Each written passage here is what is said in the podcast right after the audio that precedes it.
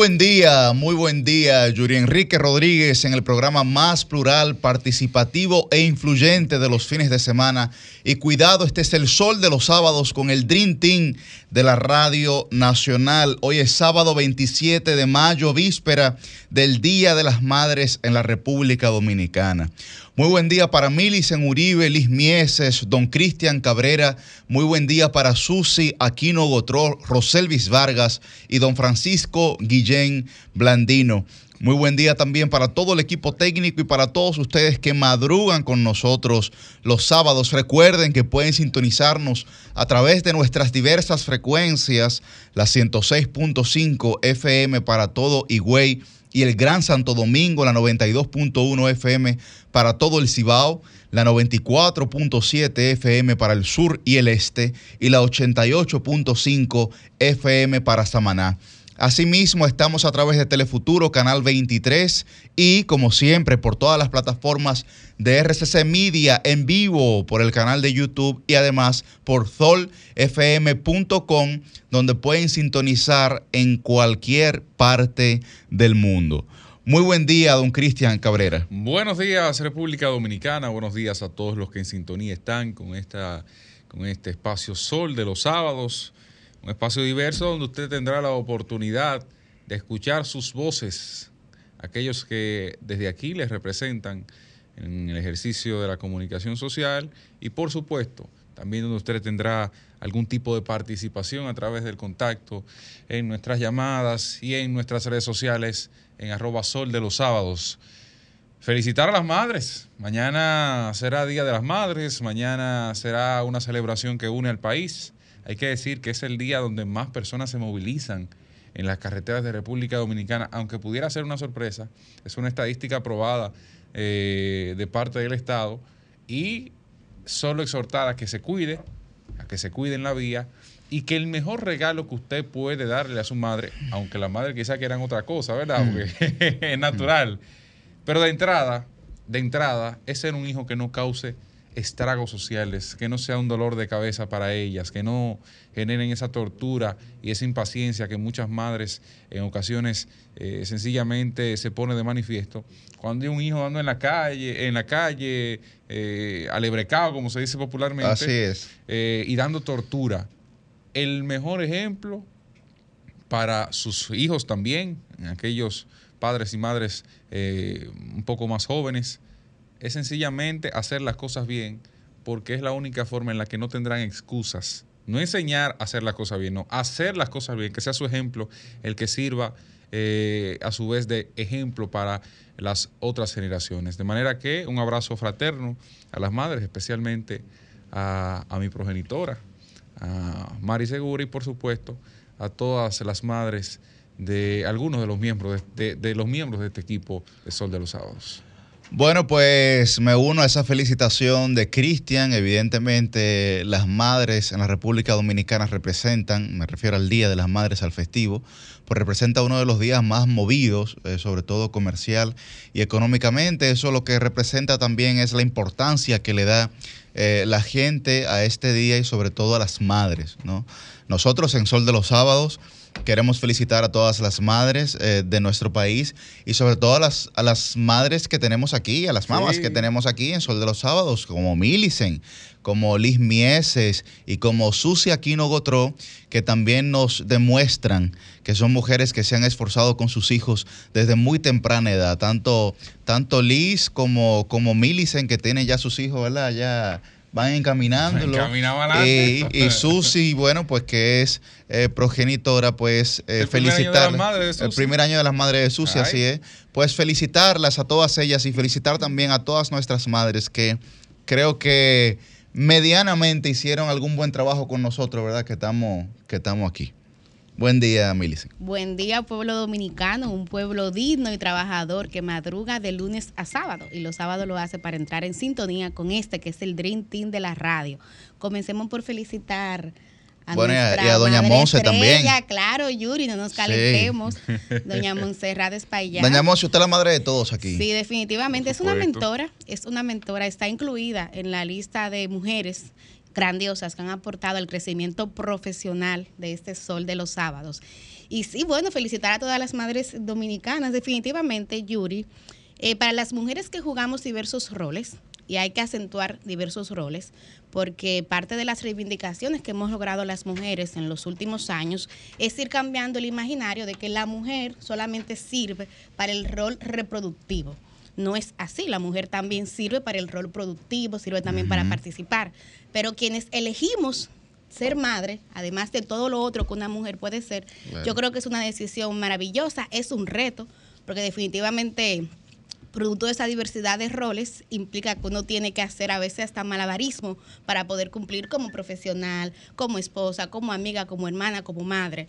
Pero es una de las decisiones que he tomado y definitivamente no me arrepiento. Así que felicidades a todas las madres dominicanas. Esta es una sociedad de madres, justamente. Bueno, definitivamente. Y yo creo que parte también de lo que tenemos que constantemente reclamarle, Yuri, al Estado Dominicano es que entienda eso y que las políticas públicas sean cada vez más focalizadas y centralizadas a esta más del 40% de los hogares dominicanos hoy día están encabezados por una mujer. El, 43% de los hogares dominicanos son monoparentales. Exactamente. De ese 43%, el 35, 36 son de madres. Son de madres. Son de madres. O apenas el 10% de los hogares monoparentales o menos, el 8%, eh, pues son de padres.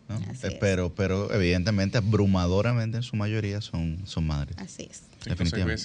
Don Cristian, hola. No, aquí bien. Eh, la batalla. ¿Eh? Vamos al swing. Firmes. Yo, yo quería hacer una dinámica antes de nosotros comenzar a trabajar. cuidado, coordinador. No, no, no, no. no, Tengo miedo, tengo miedo. No, simplemente por el Día de las Madres, ah, que, que digamos nosotros aquí cosas que hacen las madres, cosas que hacen las madres de uno, ¿no? Sí. Eh, creo, que, creo que la gente también pudiera llamar, eh, sobre todo sobre todo uno como joven ahora, que la dinámica de antes pues varía mucho. Ahora la queja es que tu mamá te manda un voice note de un segundo o de cinco minutos. Antes era que te mandaba una muralla atrás y doblaba, ¿no? y, sus madres qué hacían? ¿Eh? eh Millicent. Arranque ¿Eh? ahí. ¿Eh? Bueno, mira, a mí eh, en varias entrevistas siempre me preguntan que cuál ha sido mi ancla. Definitivamente mi mamá, de doña Juana Moreno, que tiene que estar en sintonía porque ella siempre ha escuchado este sol de los sábados. Era una madre muy, muy estricta a mí ella no me dejaba salir si no sabía con quién yo iba a salir y específicamente para dónde eh, yo iba. O sea, que tu mamá era de la que no se dormía hasta que tú no llegabas. Así mismo. Y eso fue, Yuri, hasta que ya yo estaba en la universidad y trabajando y mi mamá no cogía esa. mi mamá siempre súper, súper pendiente. Yo tengo también dos hermanas, éramos tres hembras, tres mujeres. Ah, tres mujeres. Y ahí mi mamá es súper, súper pendiente, una madre extremadamente estricta. Esa era una de las tantas cosas que ella hacía. Yo digo que lo digamos como interactivo ahí un poco para que vayamos eh, variando. Don Cristian, estamos hablando, estamos hablando aquí de, cosas que hacían nuestras madres. Sí, sí. No, la mía, la mía en esto es la mejor. Eh, el Nostradamus de la familia. Cristian debió tener una madre eh, a raya, porque Cristian es un, hombre bien portado. Mamá, mi mamá decía, para que, para que yo grite, esa, esa, era una de sus frases. Que imagino que es una frase común, porque la madre toda coge un curso, el mismo curso. en el tiempo ustedes, lo comprobarán. Eh, decían, para que te griten a ti en la calle, o yo vaya a gritar por ti, pero eso no grita tú ahora. Y ahí me alineaba. Y ahí me alineaba. Ah, no, que, no, no, no, venga, pam. Y otra, eh, otra que ella hacía era eh, el tema, todavía lo hace. Cuando yo estoy, por ejemplo, en los programas, y yo digo una cosa, y por ejemplo tenemos, tenemos un debate, deja de estar discutiendo, mijo. Eso pero eso es parte del mismo programa, eso es parte del mismo debate. Y se mete. No, no, no, no, no, deja eso. Y tú ves el, el, el, el reguero de mensajes en el chat, ta, ta, ta, ta. Deja eso, mijo. Pero no, eso es parte de, la, misma dinámica, que ella a veces no comprende. Pero hay también las que dicen que que no es un buen consejo, pero hay las que lo dicen, que en lugar de irte a llorar al cementerio, te van a llorar a la cárcel. O sea, hay madres que te dicen también no, para que para que la muerte llegue a mi casa, que llegue a la de otro. Lamentablemente. Bueno, pero es un poco drástico eso. No, no, no, pero sí los hay. Sí, no, es verdad. Está bien, las pero... hay en los barrios. Esas madres que ese es el tipo de consejo que dan. tratando de llevar una onda positiva de lo que son las madres no, pero, dominicanas. Pero, de lo que te decía tu madre, tu madre. ¿Qué te decía tu madre? O tu abuela, sí Susi, porque. wow, bueno. Susi, Susi, quiero escuchar Susi, a ver qué Bueno, decía Susi, doña Susi, que hay que decirlo, tiene una madre Un de madre. icónica, doña ¿Qué Susana puedo yo decir de esa señora? Yo creo que eh, tendría que escribir un libro de las tantas cosas que tengo yo que contar de mi madre. Por cierto, eh, estén pendientes a mi canal de YouTube, Susi TV RD, porque este domingo va a salir al aire por primera vez. Es eh, la primera ocasión en la cual va a salir una entrevista madre e hija con motivo del Día de las Madres a la señora Susana Gotró, en la cual hablamos de su aspecto profesional, hablamos de comunicación, hablamos de su rol en el sector minero, porque es la vicepresidenta de la Cámara Minera Petrolera de nuestro país, que es una asociación del sector privado que aglutina a todas las empresas del sector. Hablamos de política y por supuesto hablamos de su rol de madre, una mujer fuerte, una mujer que he visto transformarse. Pero tírate una eh, frase, Susi, emocionalmente, hombre, Algo de lo que decía o hacía físicamente. Susana. Eh, bueno, miren, ay, lo ay. más eh, importante es que yo prefería mil veces una pela que un boche de esa señora. Porque Esa boquita de Susana, se- ¿eh? No, y entonces te daba un boche sin una mala palabra, ¿eh? O sea, ella me sentaba y me daba unos sermones y unos discursos y unas reflexiones profundas y unos análisis que tú sentías que estaba en un programa de panel de cuatro horas. tú entiendes que esto y que lo otro. Entonces yo creo que por eso yo siempre he tenido como esa actitud medio de profesora que en el colegio me relajaban y a veces la gente no quería estar muy cerca de mí porque yo Era la de como- Baratacoro, eh, Sí, sí, ¿cómo- sí, cómo yo, era? yo era la rompegrupo. Ah, la rompegrupo, eh, ese- la gente la estaba en chercha y Y yo a Su- a estaba Susi se en- que era bien hater en el colegio. yo sí, yo sí, yo era la que iba a la orientadora y chivateaba a todo el mundo. Mire, este está yo sí, yo era así. Era tú. Yo Qué desastre. yo- pero, pero miren, mi mamá era una persona chévere. Cuando iba, la invitaba a los colegios, los muchachos quedaban Tu encantados. mamá me da la pinta que era la madre que iba a los paseos. Para Eh. alinear, pero para Realmente no tenía mucho tiempo porque ellos tuvieron una importadora eh, de vender mercancía mucho tiempo de, de la vida que, bueno, en la crisis del 2003 se fue a pique ese negocio, pero se la pasaba momento, mucho momento. tiempo trabajando y tal vez no podían estar en esos paseos del colegio y demás, pero siempre estuvieron pendientes de mí. Pero cuando tocaba ese día de, de ir los padres a, a dar una charla, o sea, los muchachos salían encantados, salían haciéndole más coro a mi mamá que a mí, por supuesto. Vamos, definitivamente. Porque Ya- ya sabemos por qué. Claro, Ella era pues, la si chévere. si ibas a la orientadora sí, chivatear. Sí, siempre, siempre estaba pendiente de sus hijos, siempre orientándonos, eh, todavía pendiente de todas las cosas y es un ser humano excepcional.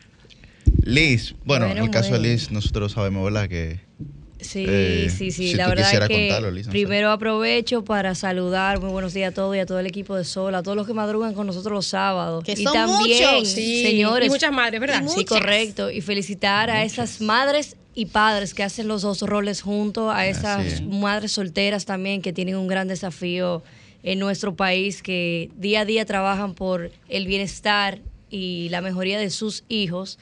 Y en el caso mío, ¿qué te puedo decir? La verdad es que mi mamá, yo la veo como una santa. Mi mamá falleció hace un tiempo ya, un tiempo largo, y fue una persona siempre muy correcta, una persona que no decía ni siquiera, ni siquiera idiota. Oye, Wow. Pero sí, siempre con muy buenos recuerdos de, de- de mi infancia y buenos recuerdos de ella. Ella, para mí, al día de hoy, sigue siendo el modelo a seguir para yo ser, eh, para mis hijos, obviamente. Miren, yo, yo creo que, que definitivamente las madres dominicanas son, son bastante peculiares, porque de hecho, eh, a, a propósito de los que tienen madre que, que han partido, uno de los sitios muy visitados el día de hoy es precisamente el, el cementerio. Y Cristian decía ahorita hace un ratito, o sea, eso como muestra de cuántos los dominicanos honran incluso el luego de haber partido del plano terrenal a, su, a sus madres. Pero yo, yo quisiera eh, dedicar un segundito para felicitar porque tuve la oportunidad de, de conocer esa realidad hace un par de años las madres que eh, han visto partir a sus hijos. O sea, yo conozco muchas mujeres que Qué han visto partir a sus hijos de adultos eh, eh, recientemente en hechos delincuenciales. Lamentablemente, pues eh, hemos tenido la, la oportunidad de ver muchas mujeres que que, eh, bueno, han visto enlutar sus familias por la pérdida de sus hijos, pero están también las Recién eh, cien- cientos de madres en, en todo el país, exacto, que eh, pues pierden a sus hijos en etapa neonatal y, y- y- y en etapa gestacional que incluso en el periodo del embarazo, eh, las mujeres que pierden a sus bebés en ese eh, periodo, yo sé que se sienten madres y son madres. Miren, para ellas eh, va esta frase que le escuché decir hace un tiempo a Joanna Puello, que es mejor conocida en sus redes sociales como Luna Rizada, eh, porque es una promotora del, del pelo rizo, ¿verdad? Del, del cabello natural. Y también es madre de una, una bebé angelito que partió o bueno, o un bebé, eh, debo confesar que no recuerdo, pero ella dijo hace un tiempo, y para con, con esta frase quiero felicitar a todas las madres pues que han visto partir a sus hijos en etapa ges- ge- gestacional eh, o neonatal. Amar sin cargar, sin besar, sin abrazar y sin cuidar, también es amar. Entonces, para todas esas madres de bebés angelitos, felicidades en este Día de las Madres Mira, que conmemoramos Bueno, mañana aquí en el país. Y aprovechar a- también, a la, a la productora de este programa. Sí, ya la te Sí. calentaste. Esa Sí. super mamá. Sí. No, una Esa estrella ese supermamá. niño. Supermadre, Miren, sí. también aprovechar que aunque muchos no piensen igual que yo, yo sí felicito a mi suegra, que fue como una madre para mí, de verdad. Felicitar a todas esas ¿Por qué suegras. tú lo dices así? Sí, porque tú sabes que la gente es muy hater, pero la mía era buena, Ah, no, por lo no, menos. no, Eh, Bueno, la, mía es maravillosa. Equivócate, Oh, Cristian. no, pero hey, esa mujer me compra. Aquí en público, pero- cuidado. No, pero esa, mujer me compra primero. Ella, ella está de viaje ahora mismo. Ella me compra primero a mí que la hija de ella. Ya te preguntó los size. Pero no, que ella se lo sabe, que no me Ay. pregunta. Ella me dice, ¿te gusta ese modelo? Ya. Es así. Oye. No. No, hay, hay, hay suegras, eh, las Sí, reales suegras. Sí. Bueno, Bueno, la, yo- yo la mía también. me llama a mí y no llama al hijo de. Yo también quiero aprovechar para felicitar a mi suegra, doña Gregoria Santos. A su hijo ustedes todos lo conocen. Claro. Esa fue otra que también tuvo que trabajar este muchísimo y emplearse, porque Sael tiene un hermano, son dos varones. Cuando estaban en la adolescencia, ustedes saben, ¿verdad? dos Pero esa era varones. de, de la que se tiraba a los paris. Se Ay, caminen ay, ay. para su casa los dos. Yo Así no que quisiera para imaginarme suegra. Mili siendo varón. Dos varones. Y ahora es una abuela muy consentidora, para que tú veas que es otra cosa de las madres. Yo no sé si a ustedes les pasa, pero cuando son mamás son súper estrictas y luego ya cuando son abuelas conscientes. Le bajan. le bajan. Así son. Yuri, faltas tú. Frase Sí. icónica. No, lo que pasa es que mm, Pe- Perdón, Yuri, tú sabes que iba a ser una, ahora me acordé, iba a ser una, tú sabes que la única palabra que yo no digo nunca, que la voy a decir aquí y yo no la digo, porque me quedé tan frustrada con mi mamá con esa palabra. Cada vez que mamá quería decir que una gente, que una amiga no era buena para junta o, Ay. o algo, decía, esta se le ve que es una levente. Ay, yo, no digo esa palabra, no. Ay, las Ahora que recordé. ahora estén pensando a cuál es que porque su mamá le dijo le 20, padre. Una de 20, ya tú sabes. Ay, mi madre. Que la madre cuidaba yo, a uno de yo todo. lo que pasa es que no puedo expresar mucho de lo que me dicen mis madres, porque Ay, ay, ay. son, eh, son, digamos, el contrario al sosiego. icónicas. No, no, no puedo, porque los relajos son un poco pesados. Wow, sí. Son la pero- antítesis de lo que. Sí, son la antítesis porque mi papá, por ejemplo, que un tipo parsimonioso, eh, observador, Un saludo para callado. don Yuri. eh, entonces aquello es todo lo contrario. Bueno, ¿no? contraparte. Entonces eh, es complejo. Pero vamos a escuchar, vamos a escuchar brevemente a los oyentes Sí, sobre sí, qué, sí, sí. sobre frases, eh, digamos, icónicas que les decían o les dicen todavía a sus madres si aún la tienen pues Por favor, frases amorosas, no, No, no, no, no, violentas. no. Bueno, Ustedes sí. saben que las mamás, señores, pero ¿a qué madre que mandan hasta en los muchachitos en guayo? Va- No, ustedes vamos, vamos a escuchar, no, vamos a a coaccionen a la gente, sean un... Comunícate 809-540-1065. 1-833-610-1065 desde los Estados Unidos. Sol 106.5, la más interactiva.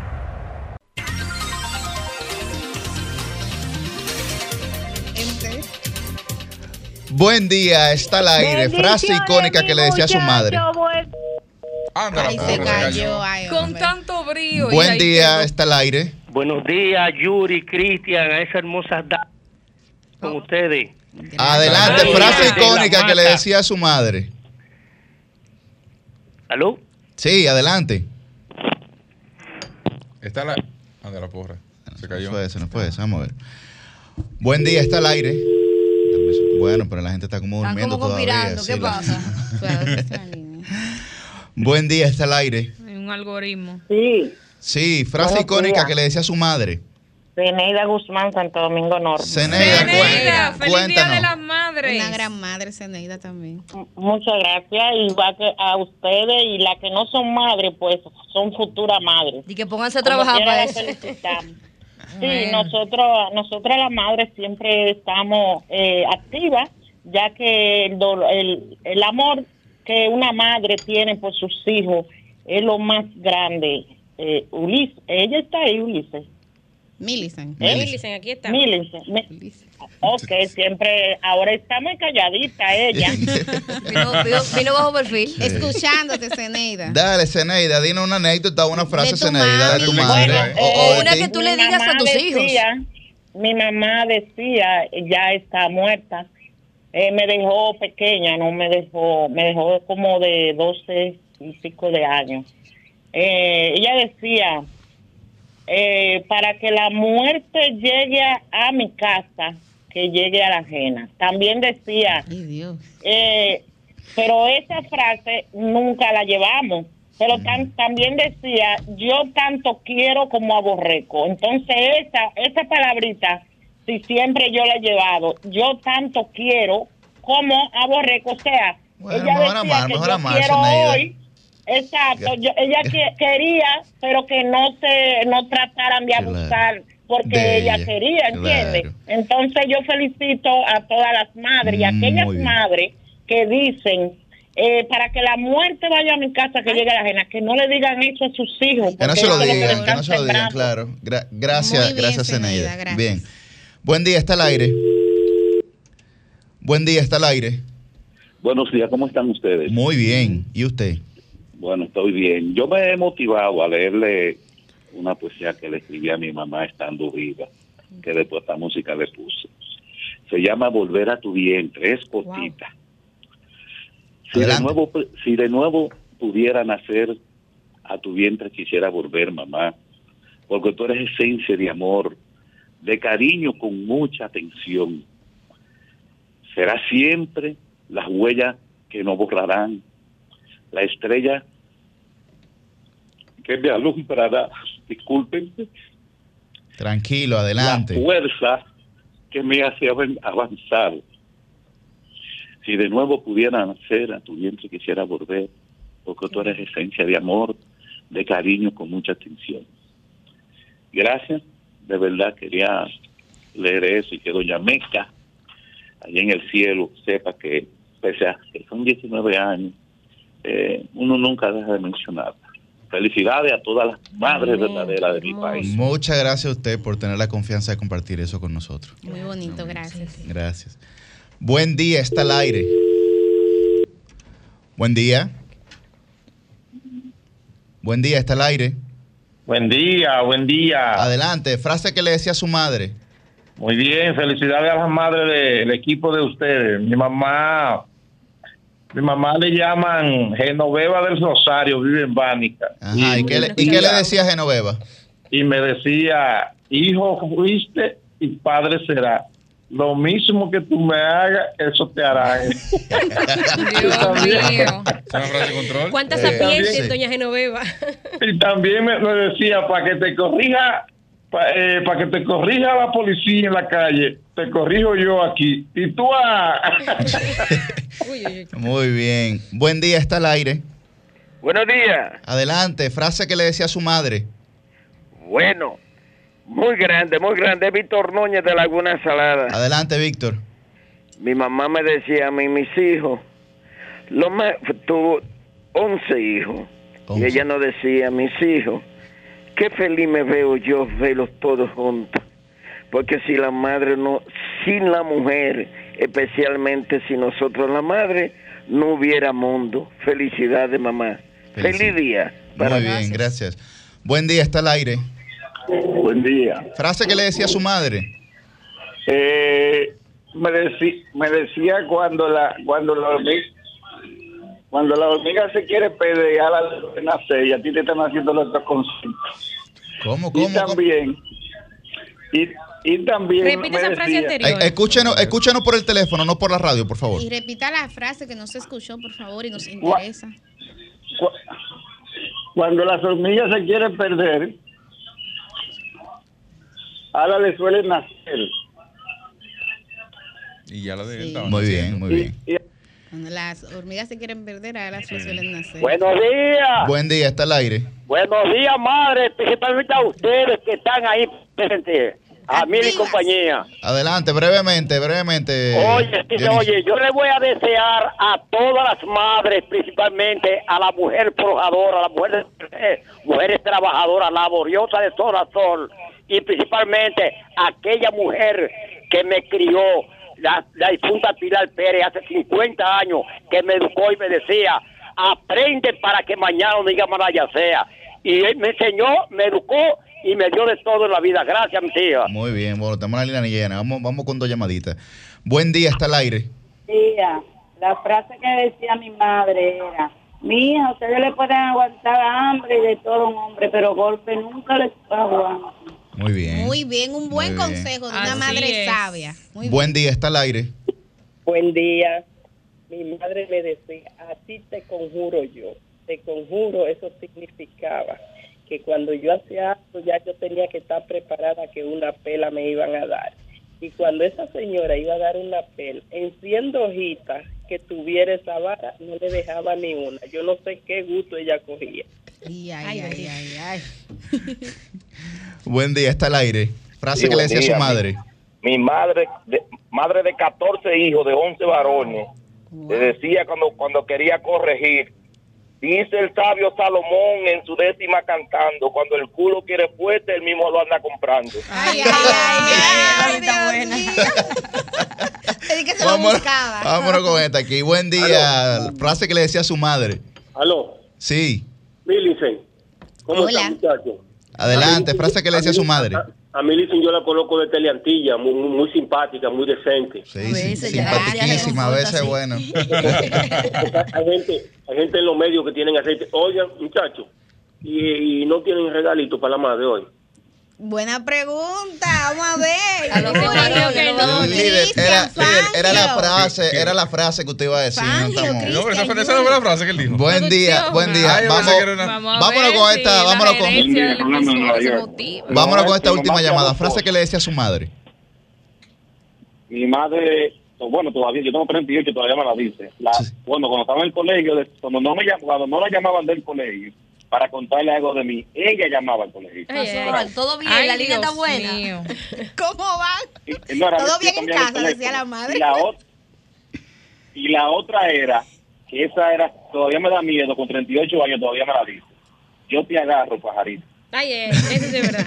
Mientras tú en mi casa, aquí se hace lo que yo diga. ¿Verdad? Ay, ese firme, esa es. Porque yo no- el Esa va, esa, va, esa va de 0 a 40 años. El viejo sabe por viejo. El, el diablo sabe por viejo y no por diablo. por diablo. Dice mi mamá. Bueno, No, y pues- también la pendeja experiencia. Sí. Pues felicitar, felicitar a todas las madres, eh, a las que a las que nos ven desde el cielo, a las madres que tal vez no parieron, pero que sí criaron, eh, a todas las madres que se han fajado solas eh, a criar a sus hijos, a todas las madres que han tenido la, la dicha, eh, eh, digamos, eh, divina de tener también a un padre, ¿verdad? Que, que la Sí. acompañe en la crianza. A todas esas madres que dicen te lo dije, ¿verdad? Pero que al final terminan apoyando a uno. Te lo dije. Eh, pero, que, pero que tienen que sacarse esa espinita, de verdad. A todas ellas, felicitarlas desde este Sol de los Sábados. Bueno, nosotros vamos a trabajar, ¿verdad? Vamos a trabajar. Vamos a Ay, no trabajando. Meli- Venimos con, con, con encuesta entonces. ¿Eh? Ahí no, no estamos trabajando. Bueno, aquí hay muchos temas, hay muchos temas el día de hoy. Millicent quería introducir el primer tema del día, nos vamos, usted vamos a elegir democráticamente. Tenemos el tema de la ADP, el tema de la renuncia de Francisco Javier García a la jefatura de campaña de Abel y tenemos también a RD Elige. Podemos decidir. Yo estoy lista para los tres. No, yo a creo mí, que tenemos a mí, tiempo. honestamente, lo que son la las educación. siglas ADP, Bueno, pues vámonos con tienen ADP. cansada. No, miren, Vámonos ayer, con. ADP, vámonos con ayer, ADP. amén de, de la, digamos, de de la legitimidad que tuvieran sus reclamos y, y todo aquello. El, el tránsito fue un caos Horrible. en todo desastre. el entorno, pero no solamente afectó, digamos, la, la zona de Gascue, Todo, donde todo, está la sede todo. del Ministerio de Educación. Todo el Señores, fueron decenas de autobuses que vinieron de todas partes del país y se parquearon por todos lados. O sea, lo que era el Malecón, la Avenida Independencia, la Correa Isidro, la Máximo Gómez, todas las calles perpendiculares, la Santiago, o sea, todas las calles perpendiculares a la Máximo Gómez que están en el entorno de del Ministerio de Educación fue un absoluto caos. Mi hija, el colegio de mi hija está, bueno, y el de tus hijos, Milice. Ujú. El de nuestros hijos es en Gasco. Y posiblemente futuramente el de Ojalá. Eso, eh, ahora, Ojalá, ese, va a ser el colegio de los solecitos. Sí, eh, o sea, los solecitos. hay que Tenés un decir que intercambio, ¿eh? Y eso fue una locura, Aquí Roseli. apoyamos el derecho a, la- a las manifestaciones y todo lo demás, Sí, pero pero, no, hay no. que considerar, señores, caramba, o sea, el, el- el derecho al tránsito del resto, por ejemplo. O el derecho a la educación, que es un derecho fundamental y que ya hay sentencias eh, tanto del Tribunal Constitucional como el Tribunal Superior Administrativo que han validado que es un derecho que está por encima al derecho a protestar que Claro. tiene el gremio y que es un derecho que yo respaldo. O sea, yo aquí he protestado, me forjé en el marco de movimientos sociales, por eso lo entiendo y respeto ese derecho. Pero yo creo que la ADP tiene que darse cuenta que no va por el camino correcto. La ADP no está cultivando el apoyo del pueblo dominicano con esto. Es todo lo contrario. Se está autodesacreditando. Porque no le decimos que no proteste. Yo, por ejemplo, veía la lista de reivindicaciones y hay una que tiene que ver con que se le aumente lo que se le paga a los profesores jubilados y pensionados. Eso es anual, ese y yo estoy de acuerdo porque hay algunos que ganan 15 mil pesos. Tú jubilados, sabes no. que, que después de que un profesor y yo, que también soy profesora, soy maestra, dedica su vida a estar en las aulas a formar y que después de- termine su vida ganando 15 mil pesos, eso es una miseria. Yo estoy de acuerdo con que eso se revise.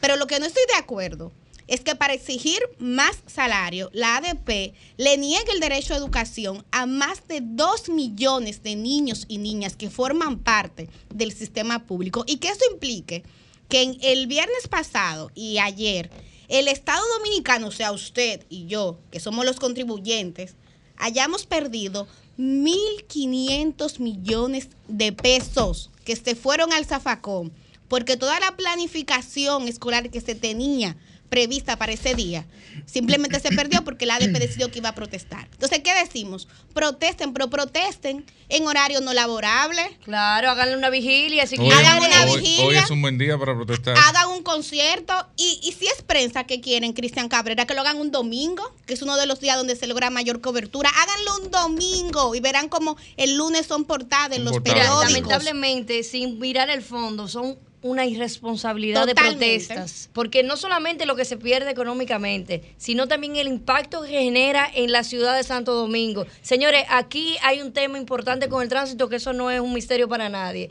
Y cuando se dan ese tipo de cosas, todo se convierte en un verdadero caos, como pasó en el día de ayer. Mire, No, vamos, no, vamos a ver, y- vamos y a ver. hablar, por ejemplo, del planteamiento que ellos han hecho de que van a extender eh, las clases para, digamos, reponer estos días que se perdieron docencia. El costo de esos días que se perdieron docencia, replicarlo. O sea, y obligar al Ministerio de Educación, digamos, a extender su presupuesto para que esos días se repongan, lo con lo que eso implica en millones de pesos, señores. ¿Y Susi. qué significa esto? O sea, tanto que nosotros hablamos de la corrupción, del despilfarro, de la mala utilización de los recursos públicos, eso también es mala utilización de los recursos públicos. Entonces vamos a crucificar y atacar a los políticos porque eh, hacen un dispendio de los dineros del Estado y a la ADP que cuando le da su malditísima gana, porque no hay otra manera de decirlo, agarra cuántos fueron 1.500 millones y lo tira al zafacón porque Debe- esa es su- deberían de su, manera de todito. Entonces no pasa nada.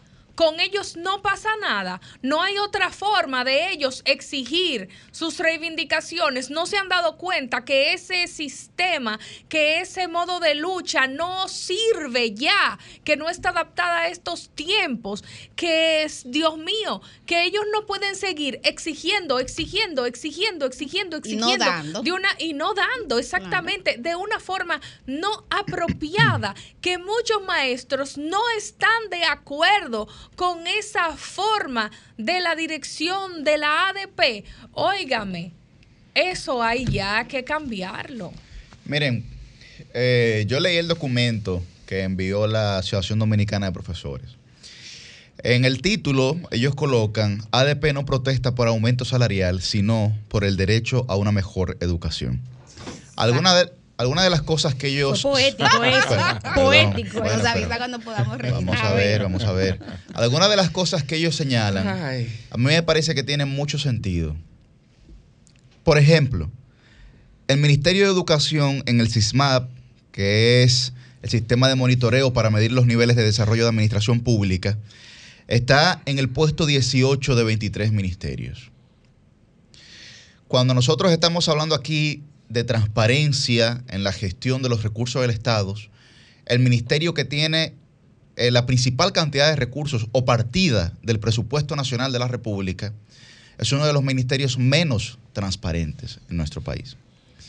Para nadie ha sido un secreto tampoco que una de las, que una de las pifias o que una, digamos, eh, de los lugares, de los sectores, de los temas en lo que esta gestión gubernamental no ha podido dar pie con bola ha sido con el tema educativo.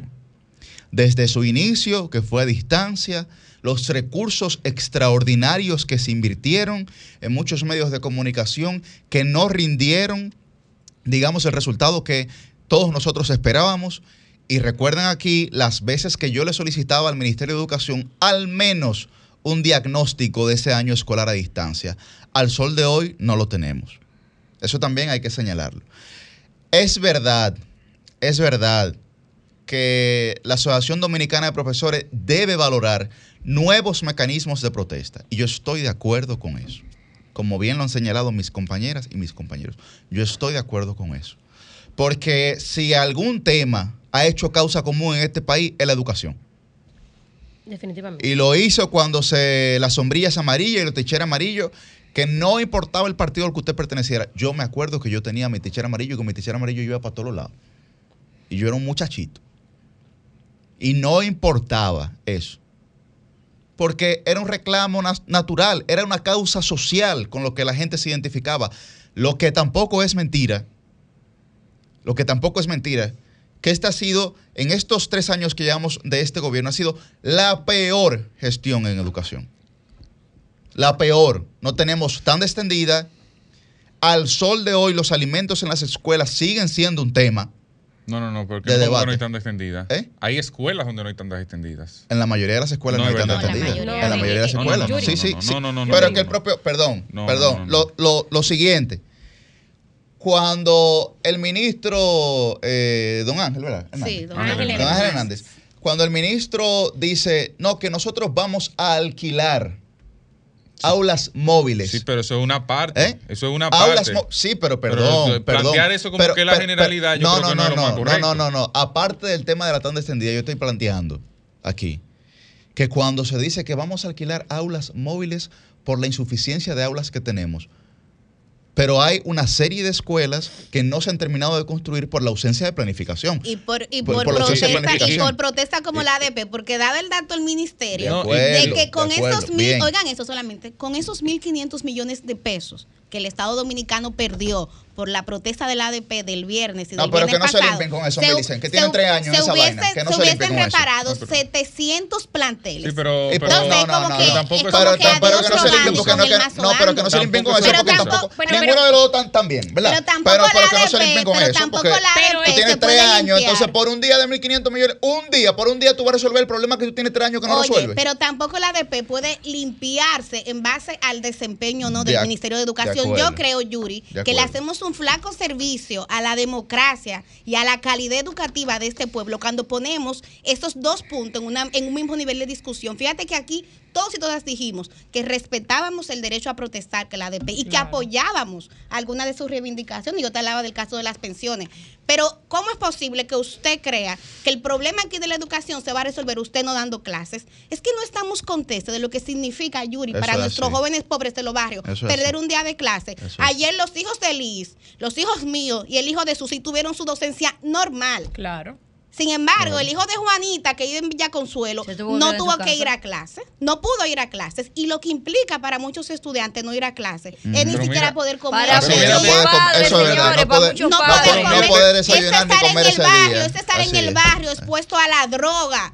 Pero- expuesto a la prostitución por simplemente quedarse en ese ambiente. Pero Entonces, mírate- la le hace un flaco servicio. Para Mírate- quienes nos están algunos- escuchando y escucharon a Yuri diciendo que no hay tan extendida, hay que decir que ciertamente hay alguna situación en algunas localidades, pero que no hay tan extendida, eh, eh, Yuri, eso, eso es mucho. De Sí, hecho, doña nos- absoluto. Y Do- no es así. Doña Montserrat nos señala que la, la, eh, la, la persona que, que le asiste en la casa le dice que en Bonao hay tan extendida. Sí, no. o sea, pero eso, pero No, no, eso, porque yo veo niños saliendo a la una de la tarde y veo también niños saliendo a las cuatro de la tarde. Las excepciones Correcto, no es donde hay tan Exacto. extendida, las excepciones es donde no hay. Yo Hay tengo tres escuelas. amigas que tienen sus hijas e hijos en escuelas públicas y las tres tienen tan extendida. A mí, a Milicen Uribe le consta que sí hay tan extendida en este país. Pero miren algo, miren algo, que es un problema que a la gente no le gusta, bueno, sobre todo a la clase política, porque eso genera rechazo, no le gusta decir cosas como esta.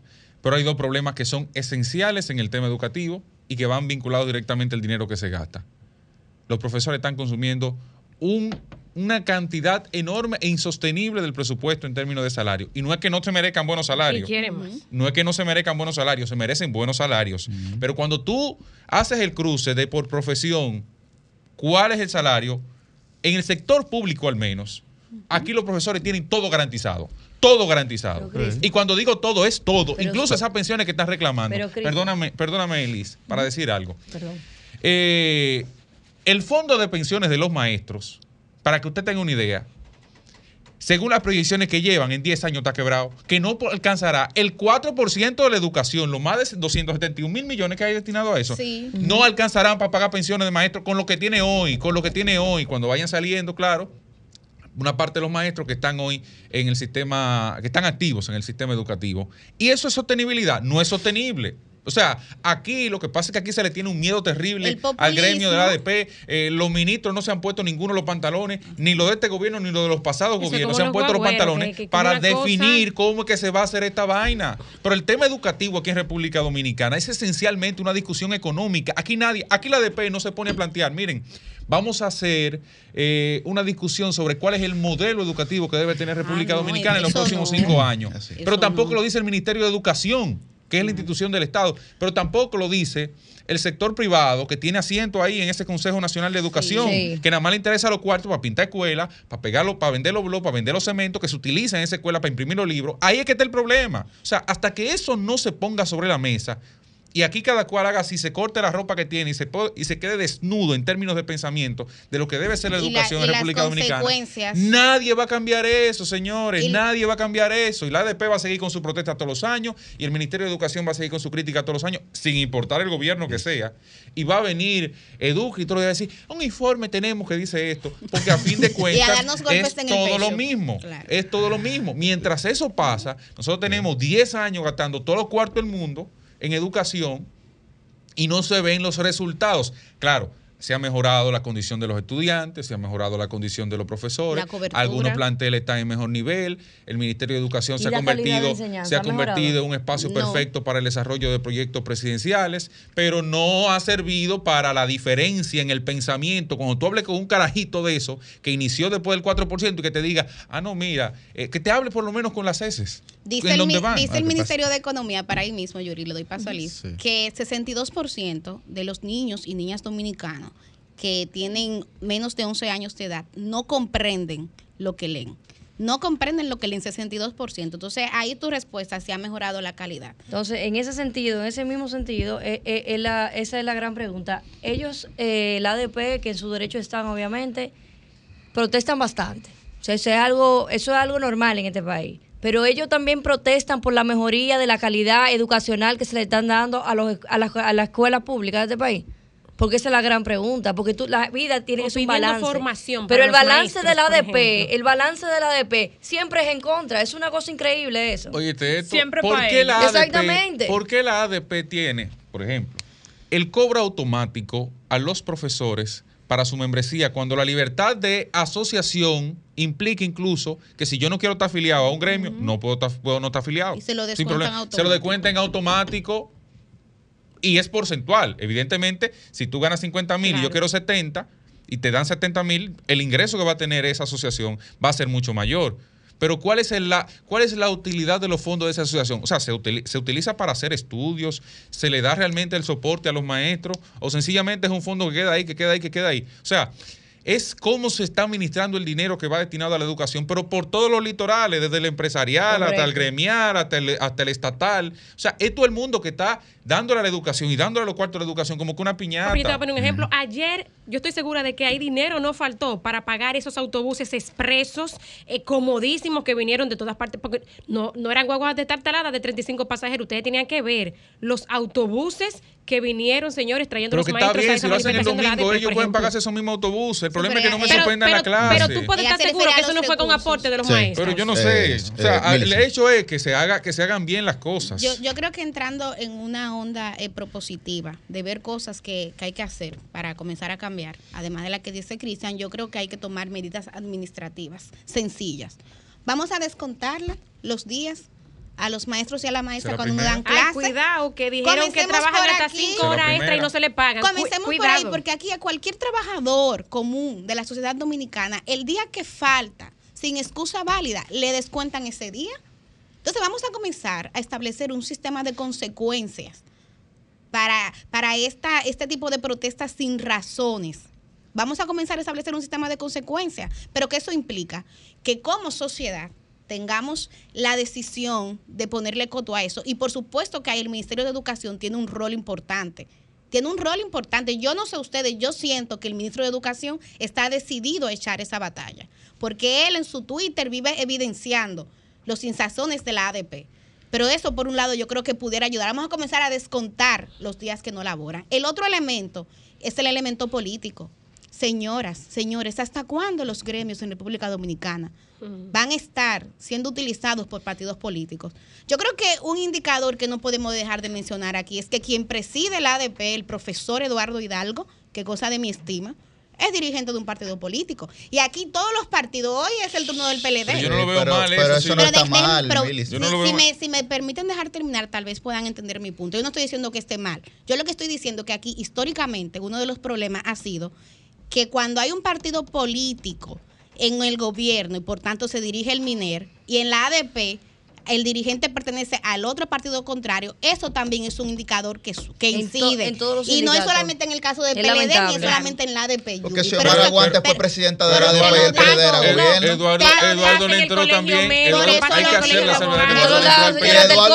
Hidalgo también tuvo en la capacidad, tuvo en la capacidad de cuando entendió que en su gobierno las cosas no se estaban haciendo como el gremio lo entendía, él fue lo suficientemente En su gobierno, No, pero no en su facción. Bueno, Porque pero también hay bueno, luchas pero internas en los partidos. Bueno, Yuri, perfecto, Yuri, bueno, vamos a hablar, Perfecto, Yuri. perfecto, pero el profesor Eduardo Hidalgo tuvo tuvo la valentía de entender Tú- su criterio y su convencimiento y Pero es que, mostrarlo. Es que ya la mostrarlo. ADP, como el Colegio Médico, como muchas otras asociaciones, tienen, pues, estamos hablando del presidente, pero hay un hay una especie de dirección política. Claro. o sea, lo que vendría a ser dirección política de un partido, Sí, que tienen ahí El- todos los partidos CEN, mezclados. El Sí. Consejo Ejecutivo Nacional de la. ADP tiene de todos los Y partidos. salvando la responsabilidad o la irresponsabilidad de Eduardo y del comité de verdad que dirige la ADP, él le hizo lo mismo a Navarro. O sea, en su gobierno, al Sí, punto que Danilo, yo sé de reuniones había que hubo. interna en el Yo sé de reuniones que hubo con. Danilo como mediador incluso para tratar de solucionar eso y no pudo hacerlo.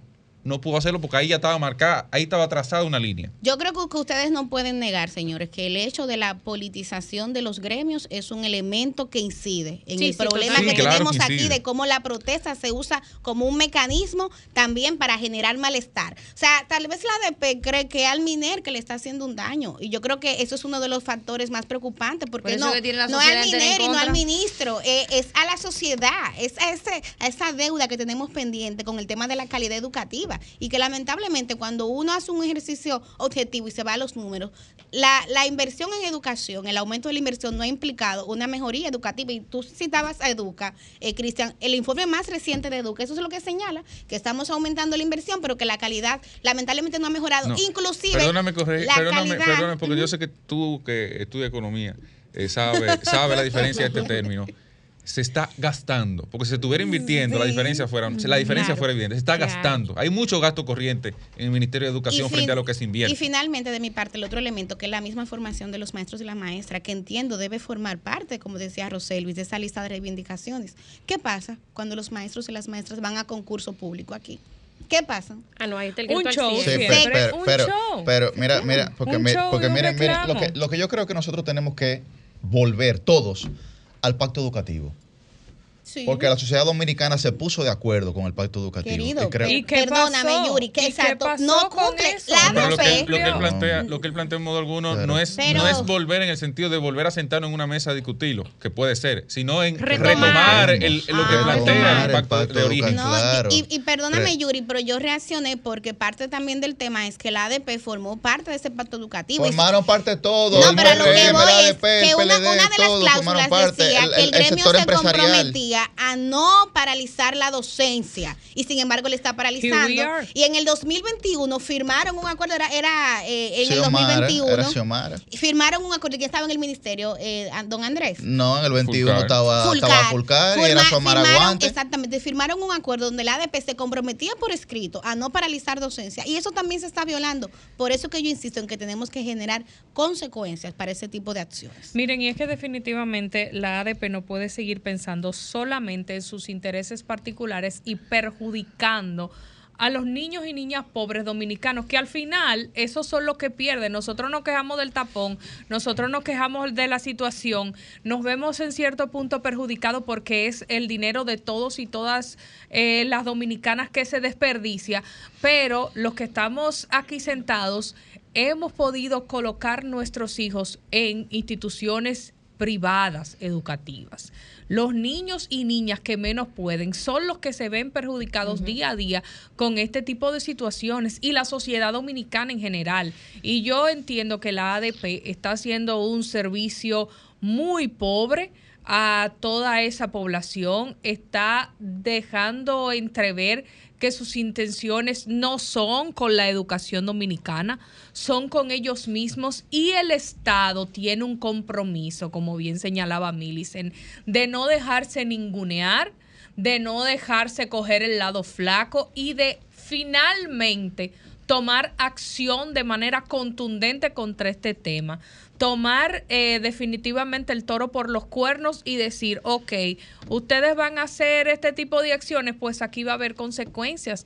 Porque no es verdad que se va a poder eh, decidir alegremente por parte de un gremio que 1.500 millones se van a despilfarrar porque hoy me da la bendita gana de no dar clases y de no paraliz y de paralizar las clases por reivindicaciones que yo entiendo necesarias y hacerlo un día hábil para yo eh, impartir el pan de la enseñanza, pudiendo utilizar otros métodos de lucha, métodos de lucha que eh, los que estoy aplicando ahora mismo están completamente desfasados y lo que hacen es poner a todo el país en contra de un gremio que no entendió que lo, lo que está haciendo no deja ningún tipo de resultado, sino totalmente perjuicio para el país.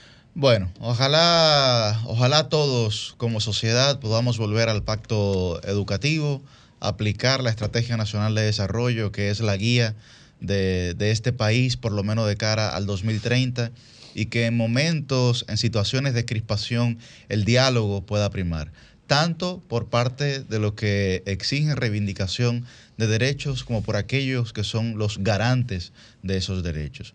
Creo que la educación en nuestro país es un tema pendiente por todos, por todos nosotros, por todo el mundo, por todos los que han estado ahí, por los que no han estado también. Y creo que tanto el sector privado como el sector público y sobre todo, que es algo que a mí me llama mucho la atención, cuando yo no veo a las academias, a las universidades, a la Academia de la Ciencia Dominicana, a la Academia de la Lengua Dominicana, referirse a este tipo de temas y poder asumir responsabilidad y liderazgo también en la lucha que requiere eh, la transformación educativa y pedagógica de la República Dominicana. Cambio fuera. De los sábados, eso de los sábados, eso de los sábados.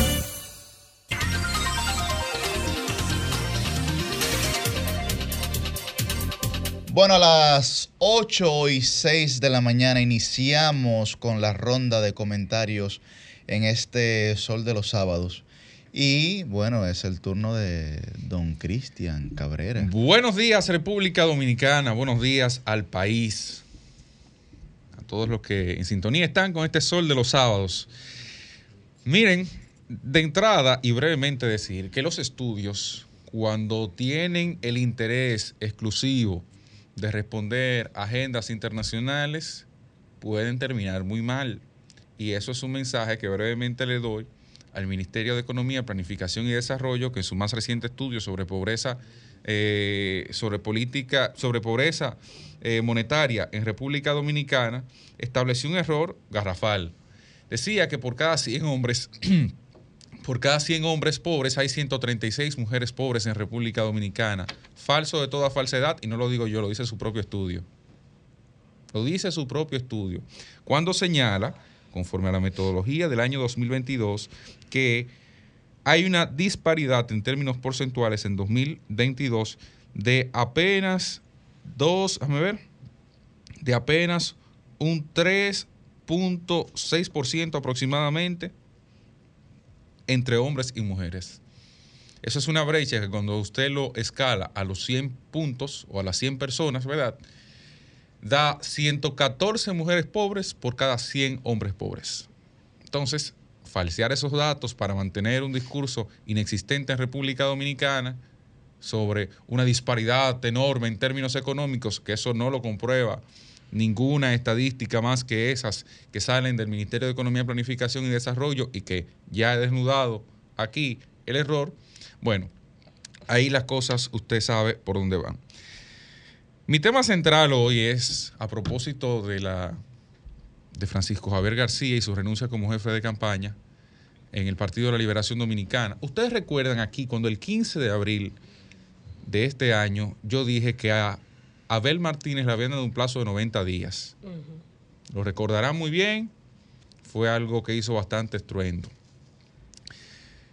Eso que se significó esta semana con la renuncia de Francisco Javier García va en modo alguno, va en modo alguno, vinculado directamente a eso que le había planteado hace un tiempo.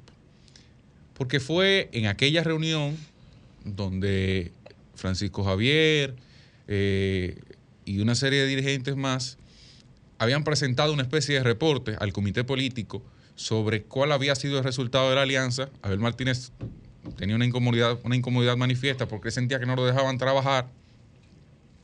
sentía que no lo dejaban trabajar. Y cuando alguien entonces hace la propuesta de que, bueno, vamos a darle 90 días al candidato para que trabaje, se desarrolle, haga su proyecto, y entonces 90 días pasamos balance. Y si en ese momento no ha aprendido lo suficiente, pues entonces oficializamos mesas de discusiones de alianza.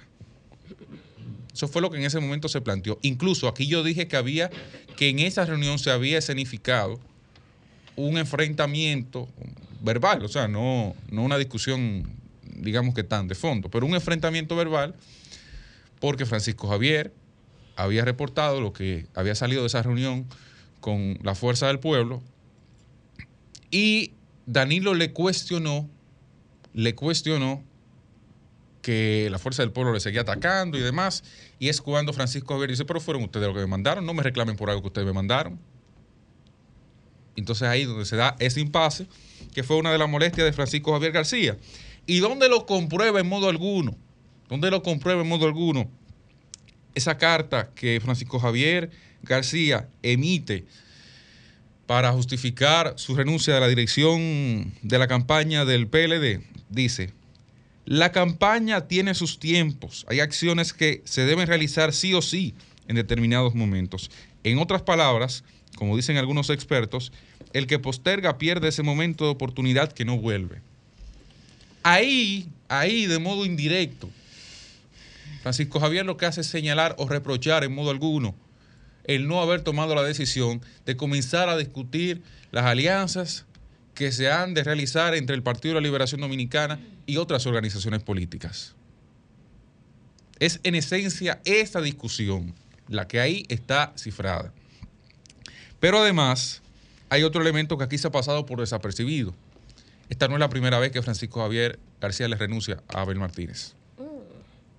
Francisco Javier en el proceso le ha puesto la renuncia en varias ocasiones y es ahora cuando oficialmente entonces se procede en ese sentido porque Danilo Medina le había pedido llegar a territorio dominicano luego de la situación por la que atraviesa, que todos conocemos y que ojalá pronto se mejore el presidente Medina, llegar a territorio dominicano, reunirse con el equipo y desde ahí definir cuál sería la ruta de acción en ese sentido.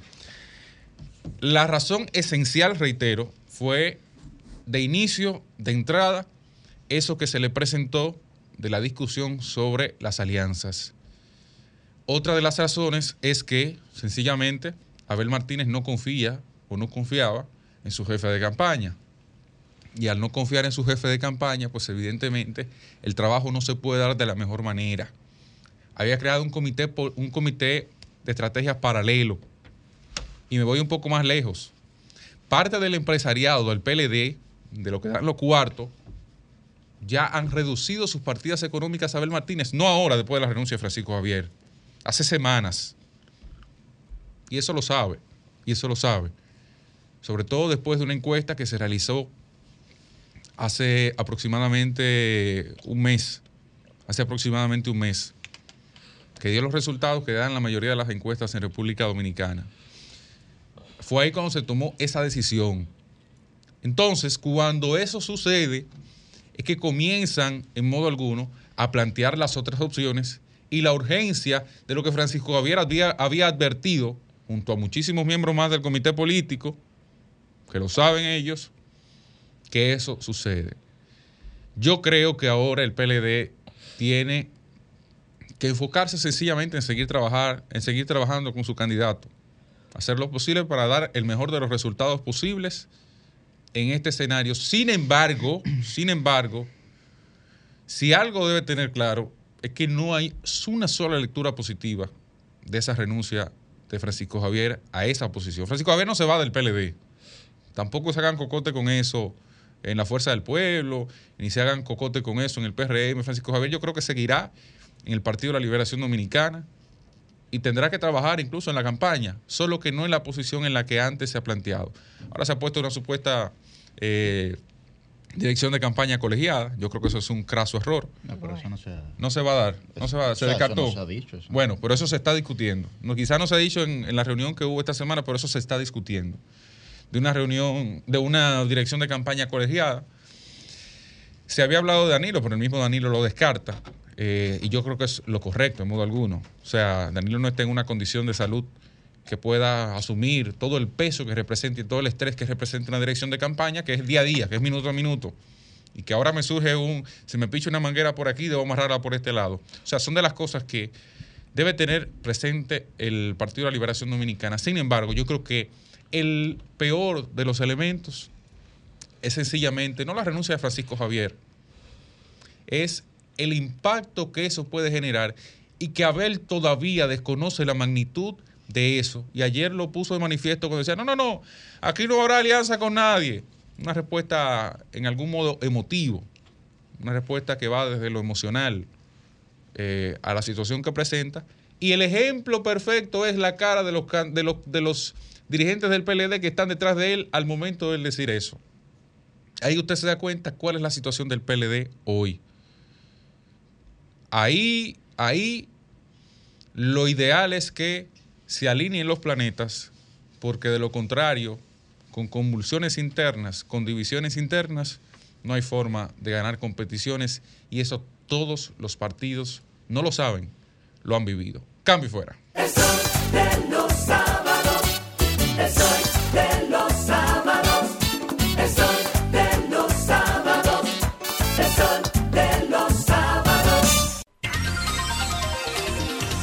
Bien, a las 8 y 16 de la mañana continuamos con la ronda de comentarios en este Sol de los Sábados. Muy buen día, Roselvis Vargas. Buenos días a nuestro coordinador, a la gente que está con nosotros desde las 7 de la mañana y a la gente Permíteme, que se permíteme, permíteme, Roselvis, Adelante. interrumpirte. Si es una primicia mejor, ¿con No, qué? es una información bastante, bastante, eh, me parece importante que me ha llegado.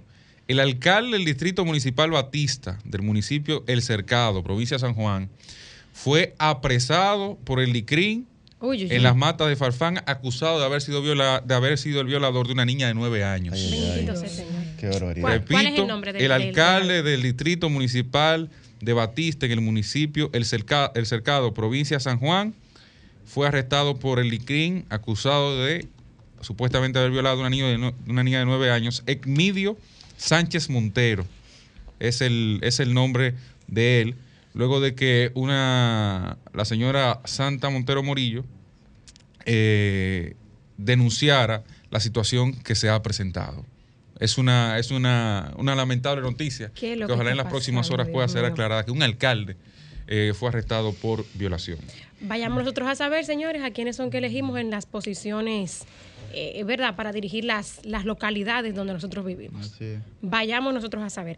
Miren, eh, hoy quiero hablar, señores, de, de lo que parece, bueno, de lo que algunos han denominado la, la pandemia de los eh, vapes o los cigarrillos electrónicos. Esto eh, porque no estamos hablando solamente de los adultos que por voluntad propia, como consumen cigarrillos, regular, eh, eh, cigarrillos regulares y cigarros o tabacos, deciden consumir eh, cigarrillos electrónicos. Estamos hablando de niños y de menores que ahora lo hacen con cada vez más frecuencia en muchas escuelas del país.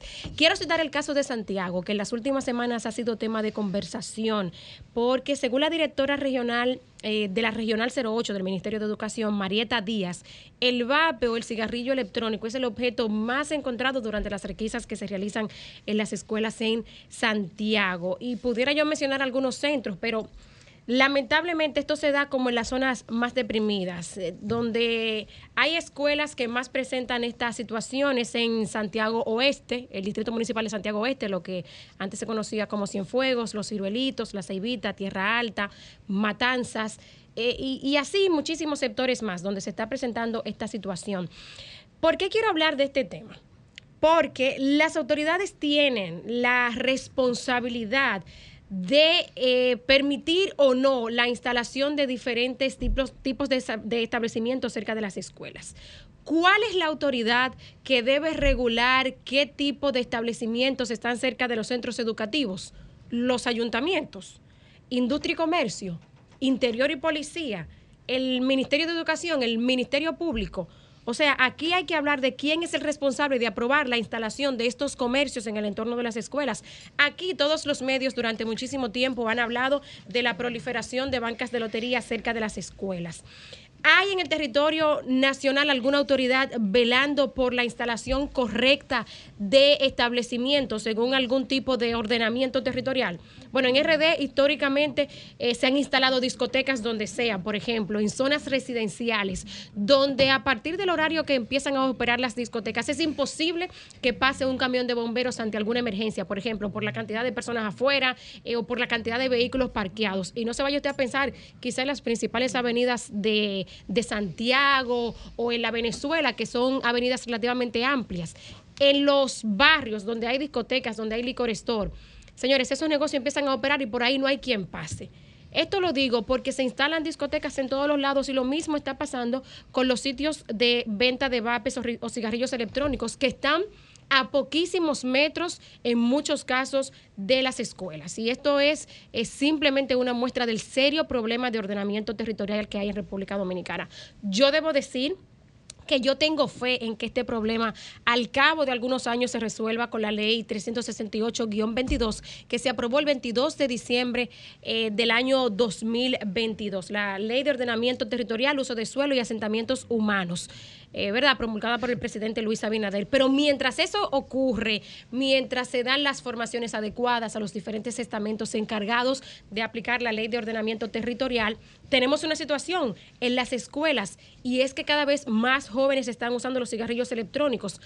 Yo vi también con muchísimo agrado eh, hace un par de días que el ministro de Educación, Ángel Hernández, diera a conocer que el ministerio trabaja en un manual de convivencia escolar que establecería, digamos, las normas que deben seguir los profesores, los alumnos, eh, ¿verdad? Y toda la comunidad educativa en los planteles escolares, pero también las sanciones para, para evitar que este tipo de cosas se produzcan.